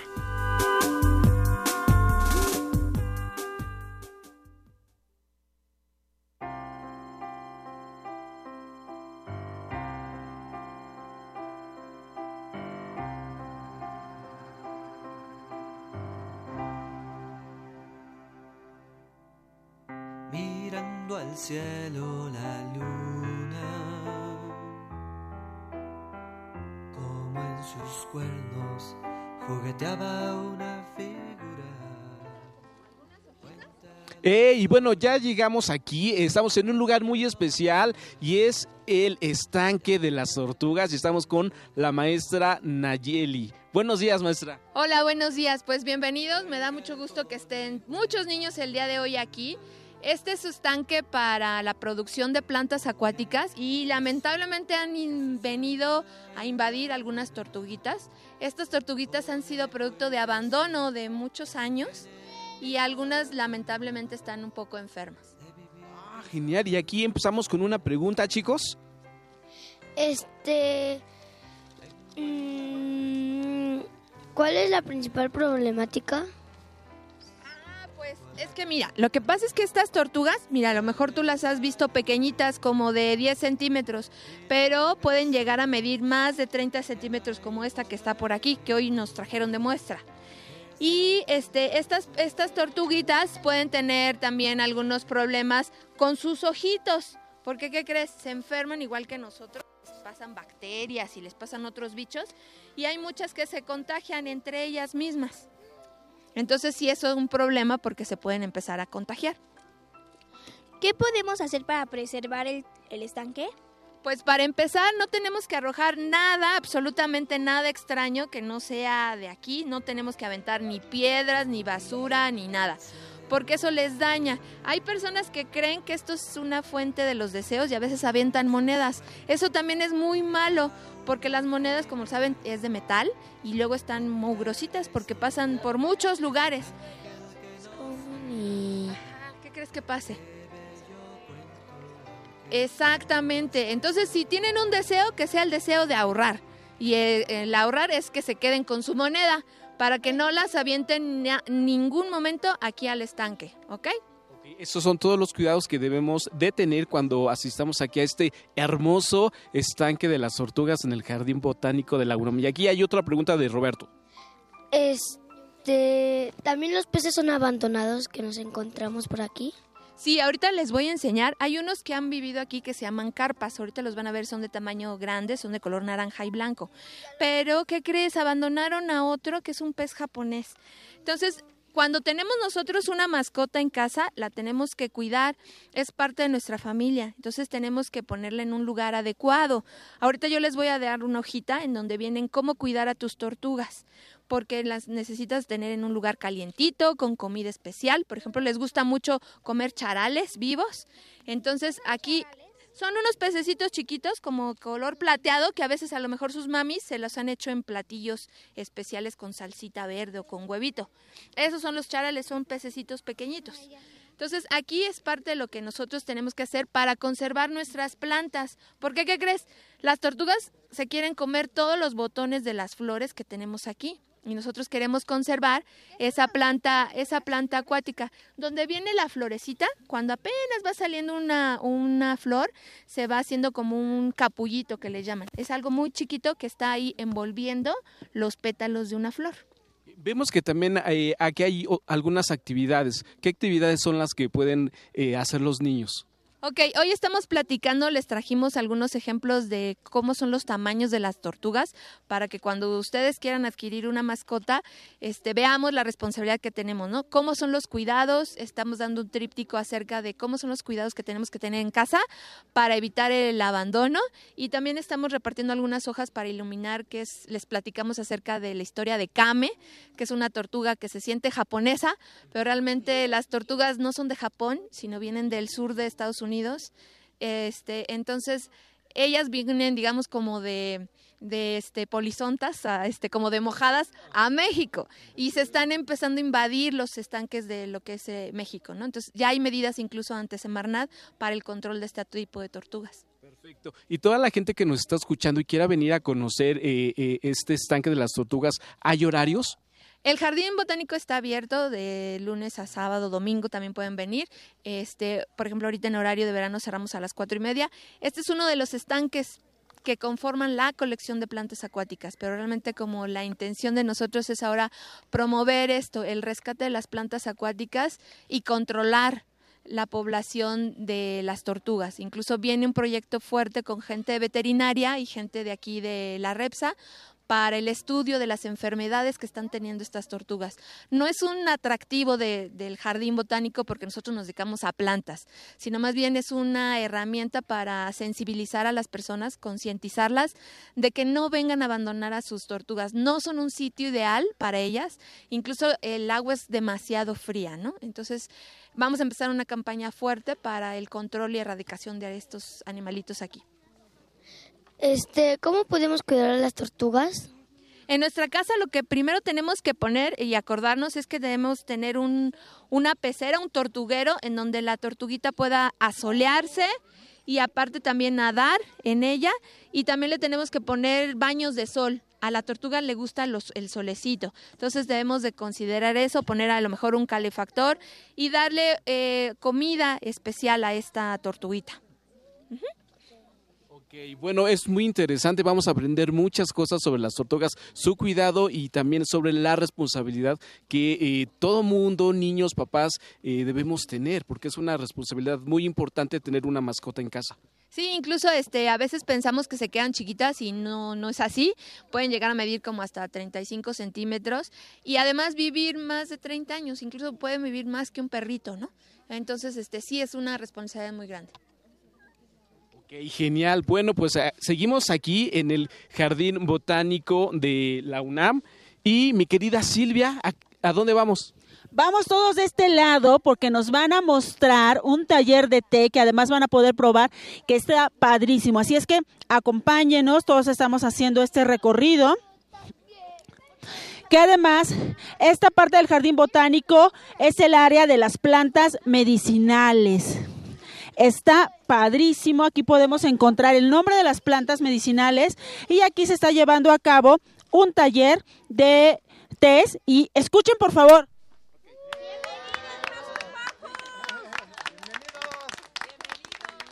Muchas gracias por permitirnos estar aquí en esta parte de- del taller que están realizando. Vamos a pasar. No se sientan invadidos. Somos muchos, pero nos portamos bien. Estamos acá de este lado.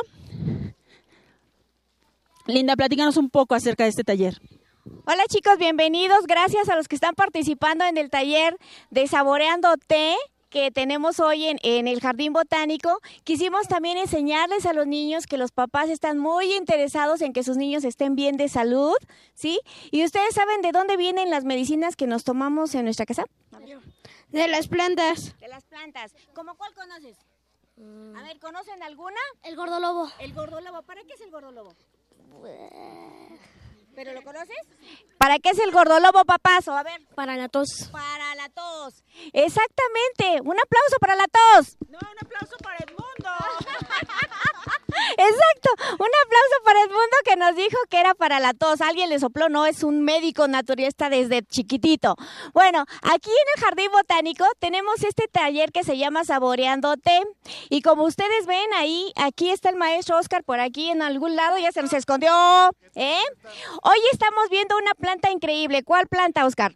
Estamos viendo el muitle, que es una planta que se utiliza para dolores del estómago, pero también para limpiar la sangre. ¿Qué es eso de limpiar la sangre? ¿Qué tenemos la sangre sucia o qué? En algunas ocasiones es para eliminar algunas toxinas o también para quitar, eh, digamos, algunas sustancias que nos pueden hacer mal al cuerpo. Entonces, para eso a veces se recomienda el té de muitle, que tiene un color morado muy bonito. Oye, y miren, si quieren voltear allá atrás, a ver, todos vamos a voltear al frente, ahí donde está la señora del gorrito blanco, díganos, señora, que está ahí. ¡Hola! ¿Eh? Enséñenos esa planta, señora, usted que ya es una experta, la que tiene ahí a su espalda. Esa, esa planta, ¿ya la vieron todos? Esa es el muitle, ¿sí? Es la planta que hoy vamos a, a tener aquí y Oscar eh, nos las está enseñando. Más bien queremos que Oscar venga de este lado a que nos describa cómo es el muitle, por favor. Viene corriendo, viene corriendo, viene corriendo. Sí, el muitle, si se dan cuenta, chicos, es una planta que puede parecerse a muchas, pero algo muy característico e importante es que vean que las hojas están una al lado de la otra. ¿Ya lo notaron? Ok, ahora quiero que me digan también qué más pueden encontrar. Hay algunas que, por ejemplo, tienen algunos pelitos. Si lo notan desde cerca, cerca, eh, o muy... Ok, ¿qué encontraste? Unos pelitos muy diminutos. Así es, entonces justamente esos pelitos también es algo muy importante que podemos reconocer, ¿ok? Ahora, ¿de qué color van a ser los tés del muitle? Vino, color vino, como que color vino, ¿no? Color vino, en algunas ocasiones también van a ser un poquito más rosados porque le podemos poner más agüita, ¿ok? Ahorita la maestra Linda les va a explicar cómo también se puede tomar. Ah, ok. Bueno, los papás que están aquí atrás y toda la gente grande, que no todos son papás, porque si no aquí me van a ver yo no, ¿eh? ¿Ya vieron cómo nos vieron los papás? Bueno, y los jóvenes, este, ellos están tomando, ¿ya ven que tienen una tacita? Enséñenle su tacita. Y aquí, Pati, Pati, párate, Pati, que es de las que... Enséñales de qué color está tu té. ¿De qué color es? Rosa, casi rosa. Aquí les hicimos unas botellitas para que ustedes vieran las muestras. Miren, este, nada más pusimos unas cuantas hojitas y lo pusimos a hervir. ¿De qué color es? Como piel. Como carmín, pero ligerito, ¿no? Casi transparente, como dijeron. Y luego este. ¿Y luego este de qué color es? Un poco más rosa, ¿sí? Un poquito morado, como violeta, eso es. ¿Y este? Como color vino. Ahora, Lo ves de lejos. ¿Como color qué? Negro si lo ves de lejos. como color negro si lo ves de lejos. Ahora les quiero enseñar esto. Usted, esta planta que nos dijeron que es para tomar, ¿quién quiere probarlo? Ay, vamos a darles a probar. La maestra Elia nos va a traer unos. Pruébenlo y me dicen a qué saben. Linda, estas tonalidades tienen que ver con si, la planta está fresca o está seca o en la, el tiempo de cocimiento. Estas plantas, este, las hicimos con plantas frescas. No tiene que ver si es fresca o seca, pero más bien tiene que ver con el tiempo de cocción, ¿sí? Más bien, si las tenemos, esta que ven la más clarita, la tuvimos tres minutos hirviendo, ¿sí? La que es clarita, clarita. Luego, la que sigue, la tuvimos cinco minutos. Y después, la que tuvimos aquí, perdón, la más fuerte la tenemos 10 minutos, o sea que depende del tiempo que la vayamos a cocer. Para los niños es una planta muy buena, ¿para qué creen? Aparte de la sangre. Sabe raro. ¿Sabe raro a qué? Sabe como que a leche. Sabe a leche. Sabe a leche natural. Sabe a leche natural. ¿Nos los podemos tomar? Mm, no. A ver, ¿qué prefieren? ¿Una inyección para la tos o un traguito de este té? Un traguito del té. Una inyección. ¿Quién quiere la inyección? ¿Cuántos? Tres. ¿Y quiénes prefieren tomar el té? Ya ven, la mayoría prefiere tomar el té. Entonces, este té que tenemos hoy es para cuando nos enfermamos de la garganta y cuando no queremos comer bien. ¿Eh? Pues nos ponemos anémicos, entonces podemos tomar té de muitli. ¿Cuál es el tiempo indicado para el cocimiento de un té? Es decir, depende de lo para que lo queramos o tiene que ser estándar la medida. Las plantas, los tés que tomamos como hojitas, ¿cuántos tés conocen? Eh, como unos 10, 20. Ah, ¿y son de hojitas o son de maderita? Así como que es como, como una- de árbol. De hojas. Aquí eh, nos están diciendo de sobrecito. Bueno, cuando lo hacemos natural, de hojas, entonces ponemos a hervir el agua. Fíjense la receta, ¿eh? Ponemos a hervir el agua. Cuando empieza a hacer burbujitas, ya tenemos nuestras hojas del té. Se lo ponemos, las echamos. Las echamos. ¿Y luego? Y luego esperamos a que ponga un poco de color para verificar si ya está. Ya nos están dando bien una receta. La, la ponemos a hervir. Esta, esta, la, mayor parte de los tés que huelen, en el momento que echamos el té, apagamos, ¿sí? Tapamos, dejamos reposar de 3 a 5 minutos y no los podemos tomar. No lo hiervan tanto porque si no ya no les va, van a tener una muy buena agua hervida, ¿eh? Pero ya no va a tener medicina. Bueno, ya que después de que Linda nos dio la receta correcta para hervir el té y nos dio a probar este delicioso té para la tos, les agradecemos a todos los del taller que nos hayan permitido entrar. Muchas gracias, muchas gracias, Oscar, que anda por ahí. Muchas gracias. No, de qué al contrario, chicos, a ustedes gracias. Este so- va- vamos chicos caminando hacia nuestro foro porque Cachivache ya está listo para seguir tocando. Y mientras les vamos platicando que este es otro de los talleres que pueden tomar si vienen a visitar el Jardín Botánico. En el Jardín Botánico todos estos talleres tienen una cuota de recuperación. Porque esa cuota de recuperación sirve para apoyar tanto a los becarios como para apoyar a toda a, la preservación de estas plantas en peligro de extinción que ya nos hablaba el doctor Víctor Chávez en ese eh, en este recorrido que hemos hecho. Exactamente, así que y en un ratito más vamos a escuchar una de las rolas de Cachivache Rock para Chavitos que también lo- los pueden seguir en sus redes sociales como Cachivache Rock para Chavitos.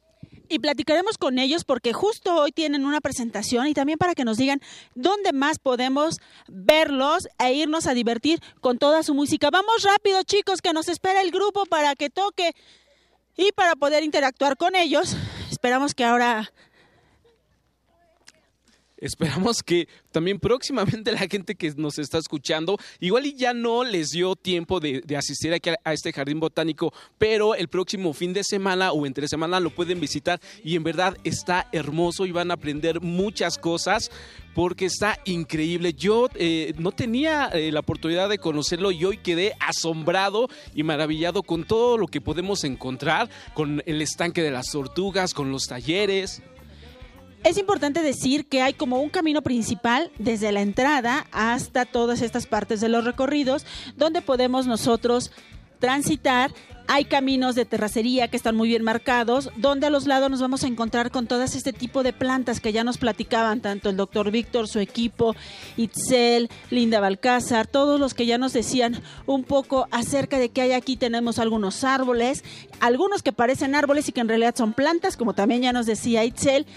Y es bien importante porque nosotros ingresamos aquí al Jardín Botánico y nos damos cuenta de que hay una riqueza inmensa de naturaleza, de verde, todas las tonalidades de verde podemos encontrarlas. Ya está aquí regresando todo nuestro público y estamos listos entonces para escuchar una rola más con nuestros amigos de Cachivache Rock para niños. Ferco, por favor, invítalos ya para que lleguen y podamos comenzar.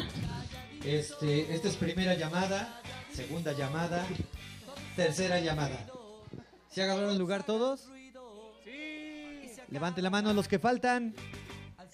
Ah, verdad. Bien, chavitos. Pues en este momento vamos a, a regalar un disco de cachivache, ¿les parece bien? Levante la mano, ¿quién se lo quiere llevar? Ok, cuesta 100 pesos, no se preocupen. Bien, chavitos, nada más traemos un disco para regalar, pero para regalarlo, ¿les parece bien que se lo regalemos a la persona que participe en todo? Ok, entonces vamos a ponernos todos de pie, parados. Bien, entonces, chavitos, dice así. Fíjese bien, maestro, usted va a vigilar este lado, ese va a ser su equipo del maestro Gongs. Sí, maestro. Maestro, usted vigila de, de la niña de rosa para acá, ¿sale? A ver, de aquí para allá, el equipo del maestro Gongs. ¿Cómo está el equipo del maestro Gongs? Siempre te tocan los más chafas, maestro. Fíjese, de aquí para acá es el equipo del maestro Jos. ¿Se fijó la diferencia, maestro? Pregúnteles otra vez, Les pregunto otra vez. ¡Equipo de No. Jos! A los de este lado, maestro. Ah, ¡equipo de Jos! Traidores. Bien, chavitos, les enseño los movimientos. Niño, que lo- usted vigila quién lo hace bien, ya a ese le damos el disco. Maestro, ¿usted maestro. vigila bien? Deje de toser, maestro. Y, a ese niño le regalamos el disco, ¿ok? Juegan todos, ¿les parece bien? Adultos y niños. Les enseño los movimientos. ¿Hacemos así como si estuviéramos locos? Señalamos un loco al frente que no sea yo. Hacemos una licuadora con este brazo. Otra licuadora con este brazo. Y luego nos damos una vuelta sexy. Mucho más sexy todavía.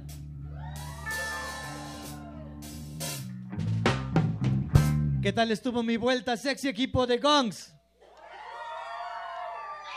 Se, oy- se- se oyó muy arreglado. ¿Qué tal estuvo mi vuelta sexy equipo de Jos?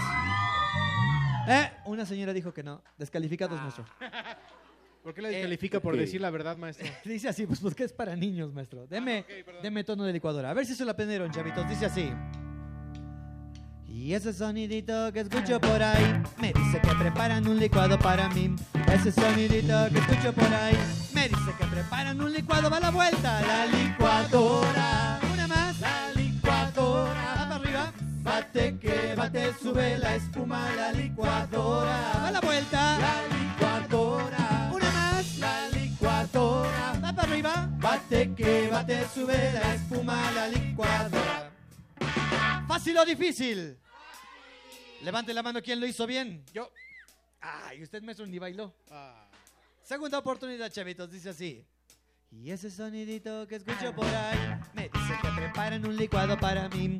Ese sonidito que escucho por ahí me dice que preparan un licuado para mí. La licuadora. Una más. La licuadora. Va para arriba. Bate que bate, sube la espuma. La licuadora. A la vuelta. La licuadora. Una más. La licuadora. Va para arriba. Bate que bate, sube la espuma. La licuadora. Vamos a brincarle, chavos.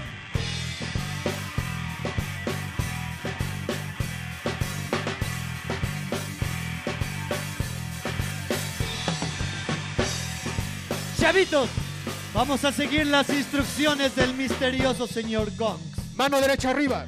Bajamos la mano derecha, subimos la mano izquierda. Bajamos la mano izquierda, subimos las dos. Y le vamos a poner mucha canela a la licuadora, mucha, mucha canela a la licuadora.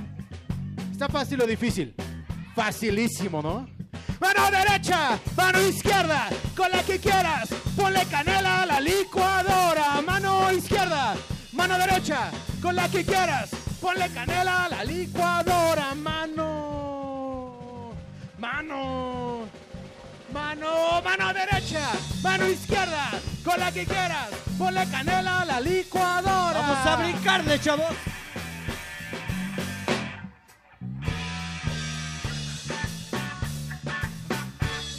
¿Se cansaron? ¿Cómo lo está haciendo el equipo del misterioso señor Gongs? Perfecto. Yo los oí cansados. ¿Qué tal lo está haciendo el equipo del maestro Jos? Increíble. Ellos no se oyeron cansados. Pregúnteles, pregúnteles, pregúnteles. ¿Están cansados? No, de, de este lado, maestro. Ah, de este lado están cansados. Segunda oportunidad, dice así. Y ese sonidito que escucho por ahí me dice que preparan un licuado para mí. Ese sonidito que escucho por ahí me dice que preparan un licuado para mí. La licuadora. Una más. La licuadora. Va para arriba. Bate que bate, sube la espuma. La licuadora. A la vuelta. La licuadora. Otra más. La licuadora. Va para arriba. Bate que bate, sube la espuma. La licuadora. Vamos a zapatearle, chavos.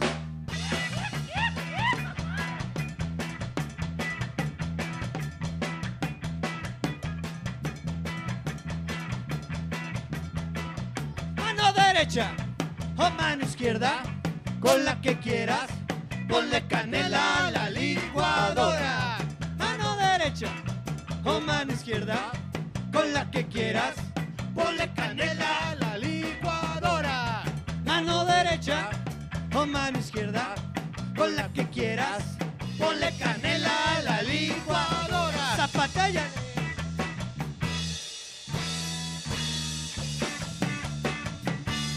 ¿Ya se cansaron? Ya. Ya, Levante ya, la ya. mano el que ya se cansó. Yo. Sí, lo vi, maestro. Es que la edad, maestro. La suya, la suya, la Sí, mía. la no. mía sí. Y ese sonidito que escucho por ahí me dice que preparan un licuado para mí.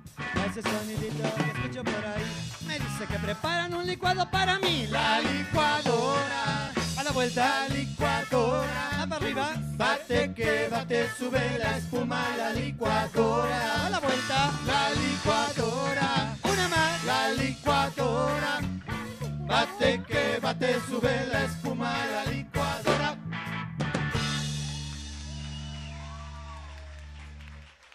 Bueno, vamos a regalar el disco, ¿les parece bien?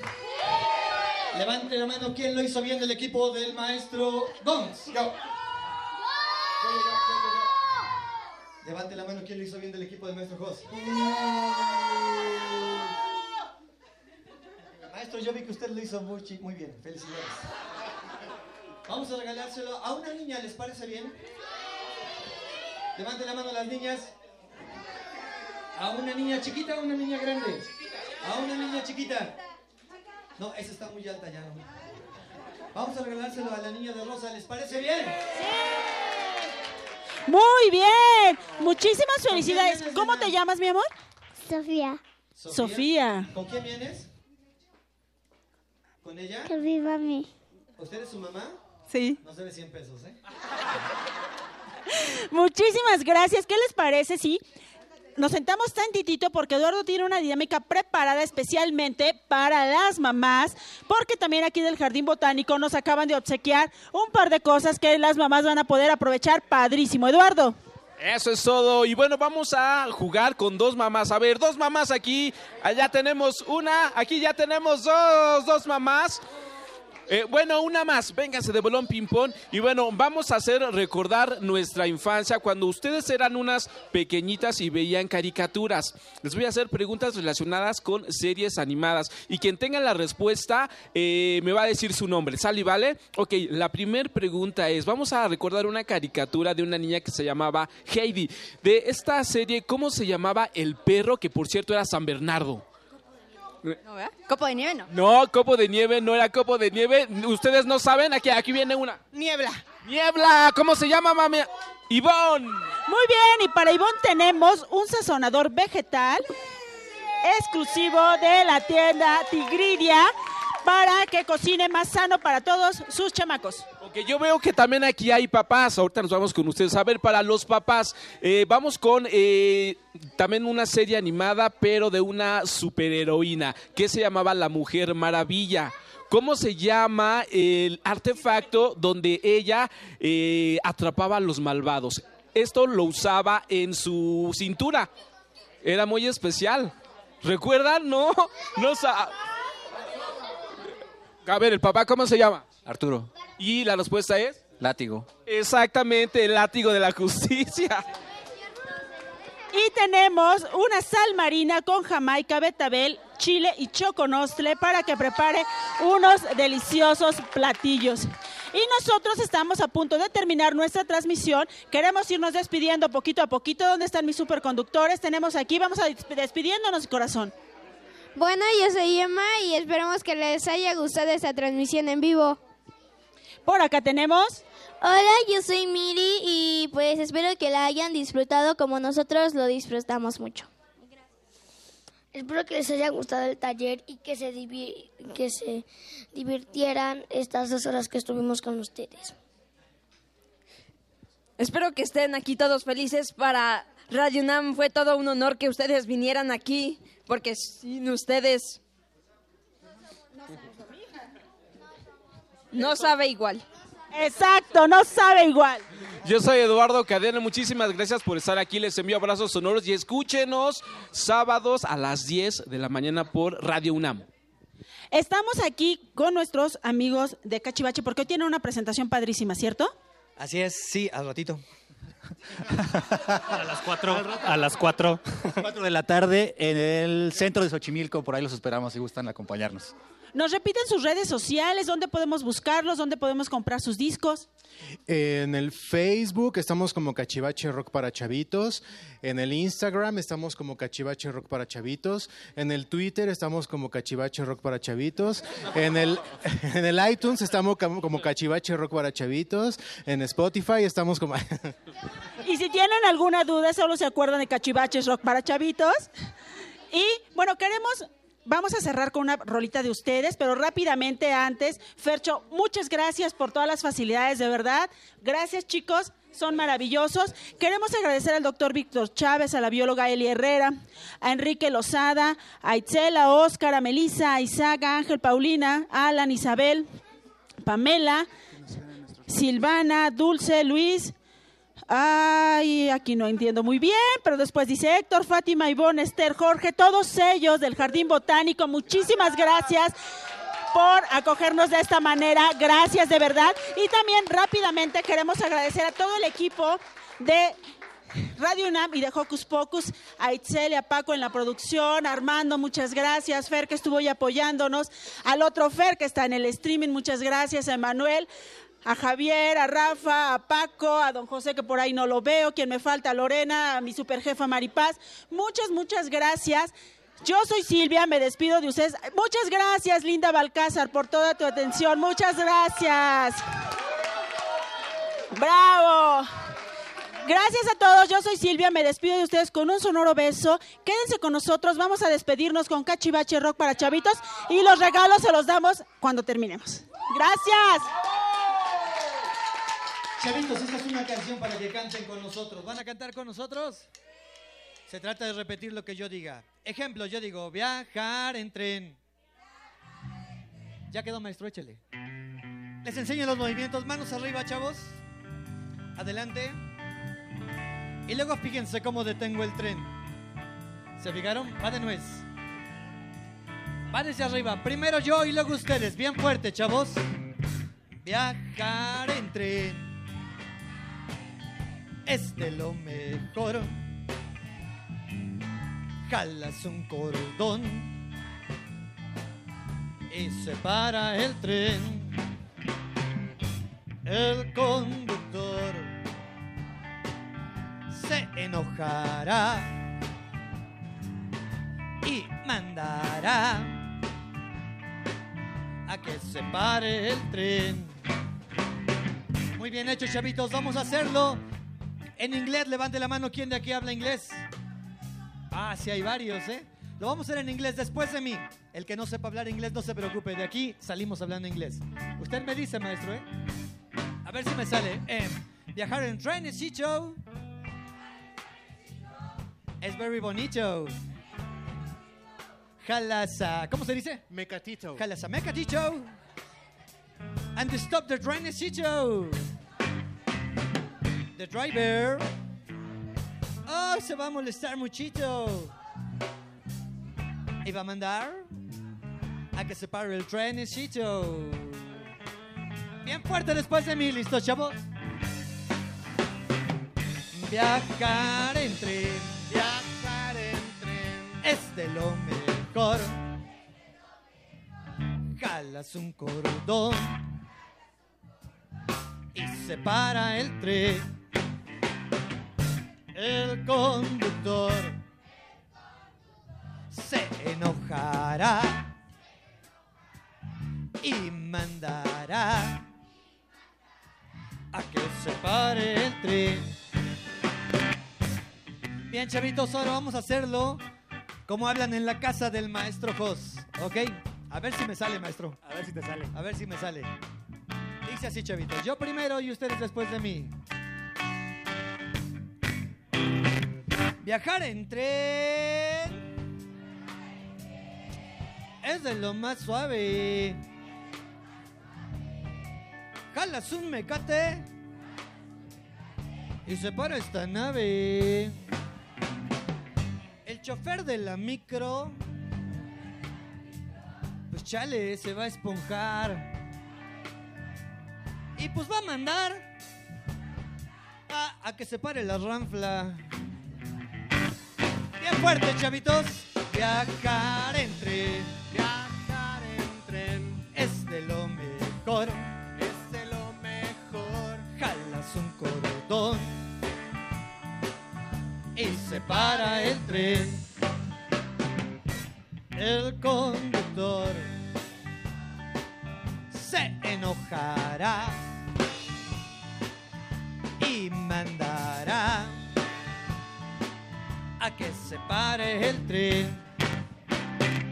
Chavitos, levante la mano. ¿Quién ha ido a la playa? ¿Y qué me trajeron? Ah, no, ¿verdad? Esa no era la pregunta. Bien, ¿y han visto esa gente que vende cosas en la playa? Lo vamos a hacer como esa gente que vende cosas en la playa. A ver si me sale, maestro. Viajar en lancha. Es padrísimo, Brody. Jalas el parachute, mira. Y después parar el buque. El conductor del yate. Después de ofrecer el paseo por la banana, el camarón pelado, la, paseo, la cervecita bien fría. ¿Qué pasó? Qué chafas. Y va a mandar a que se pare la lancha. Después de mí, viajar en tren. Viajar en tren. Es de lo mejor. Es de lo mejor. Jalas un cordón. Jalas un cordón. Y se para el tren. Y se para el tren. El conductor El conductor se enojará se enojará y mandará y mandará a que se pare el tren, a que se pare el tren. Muchas gracias, chavitos.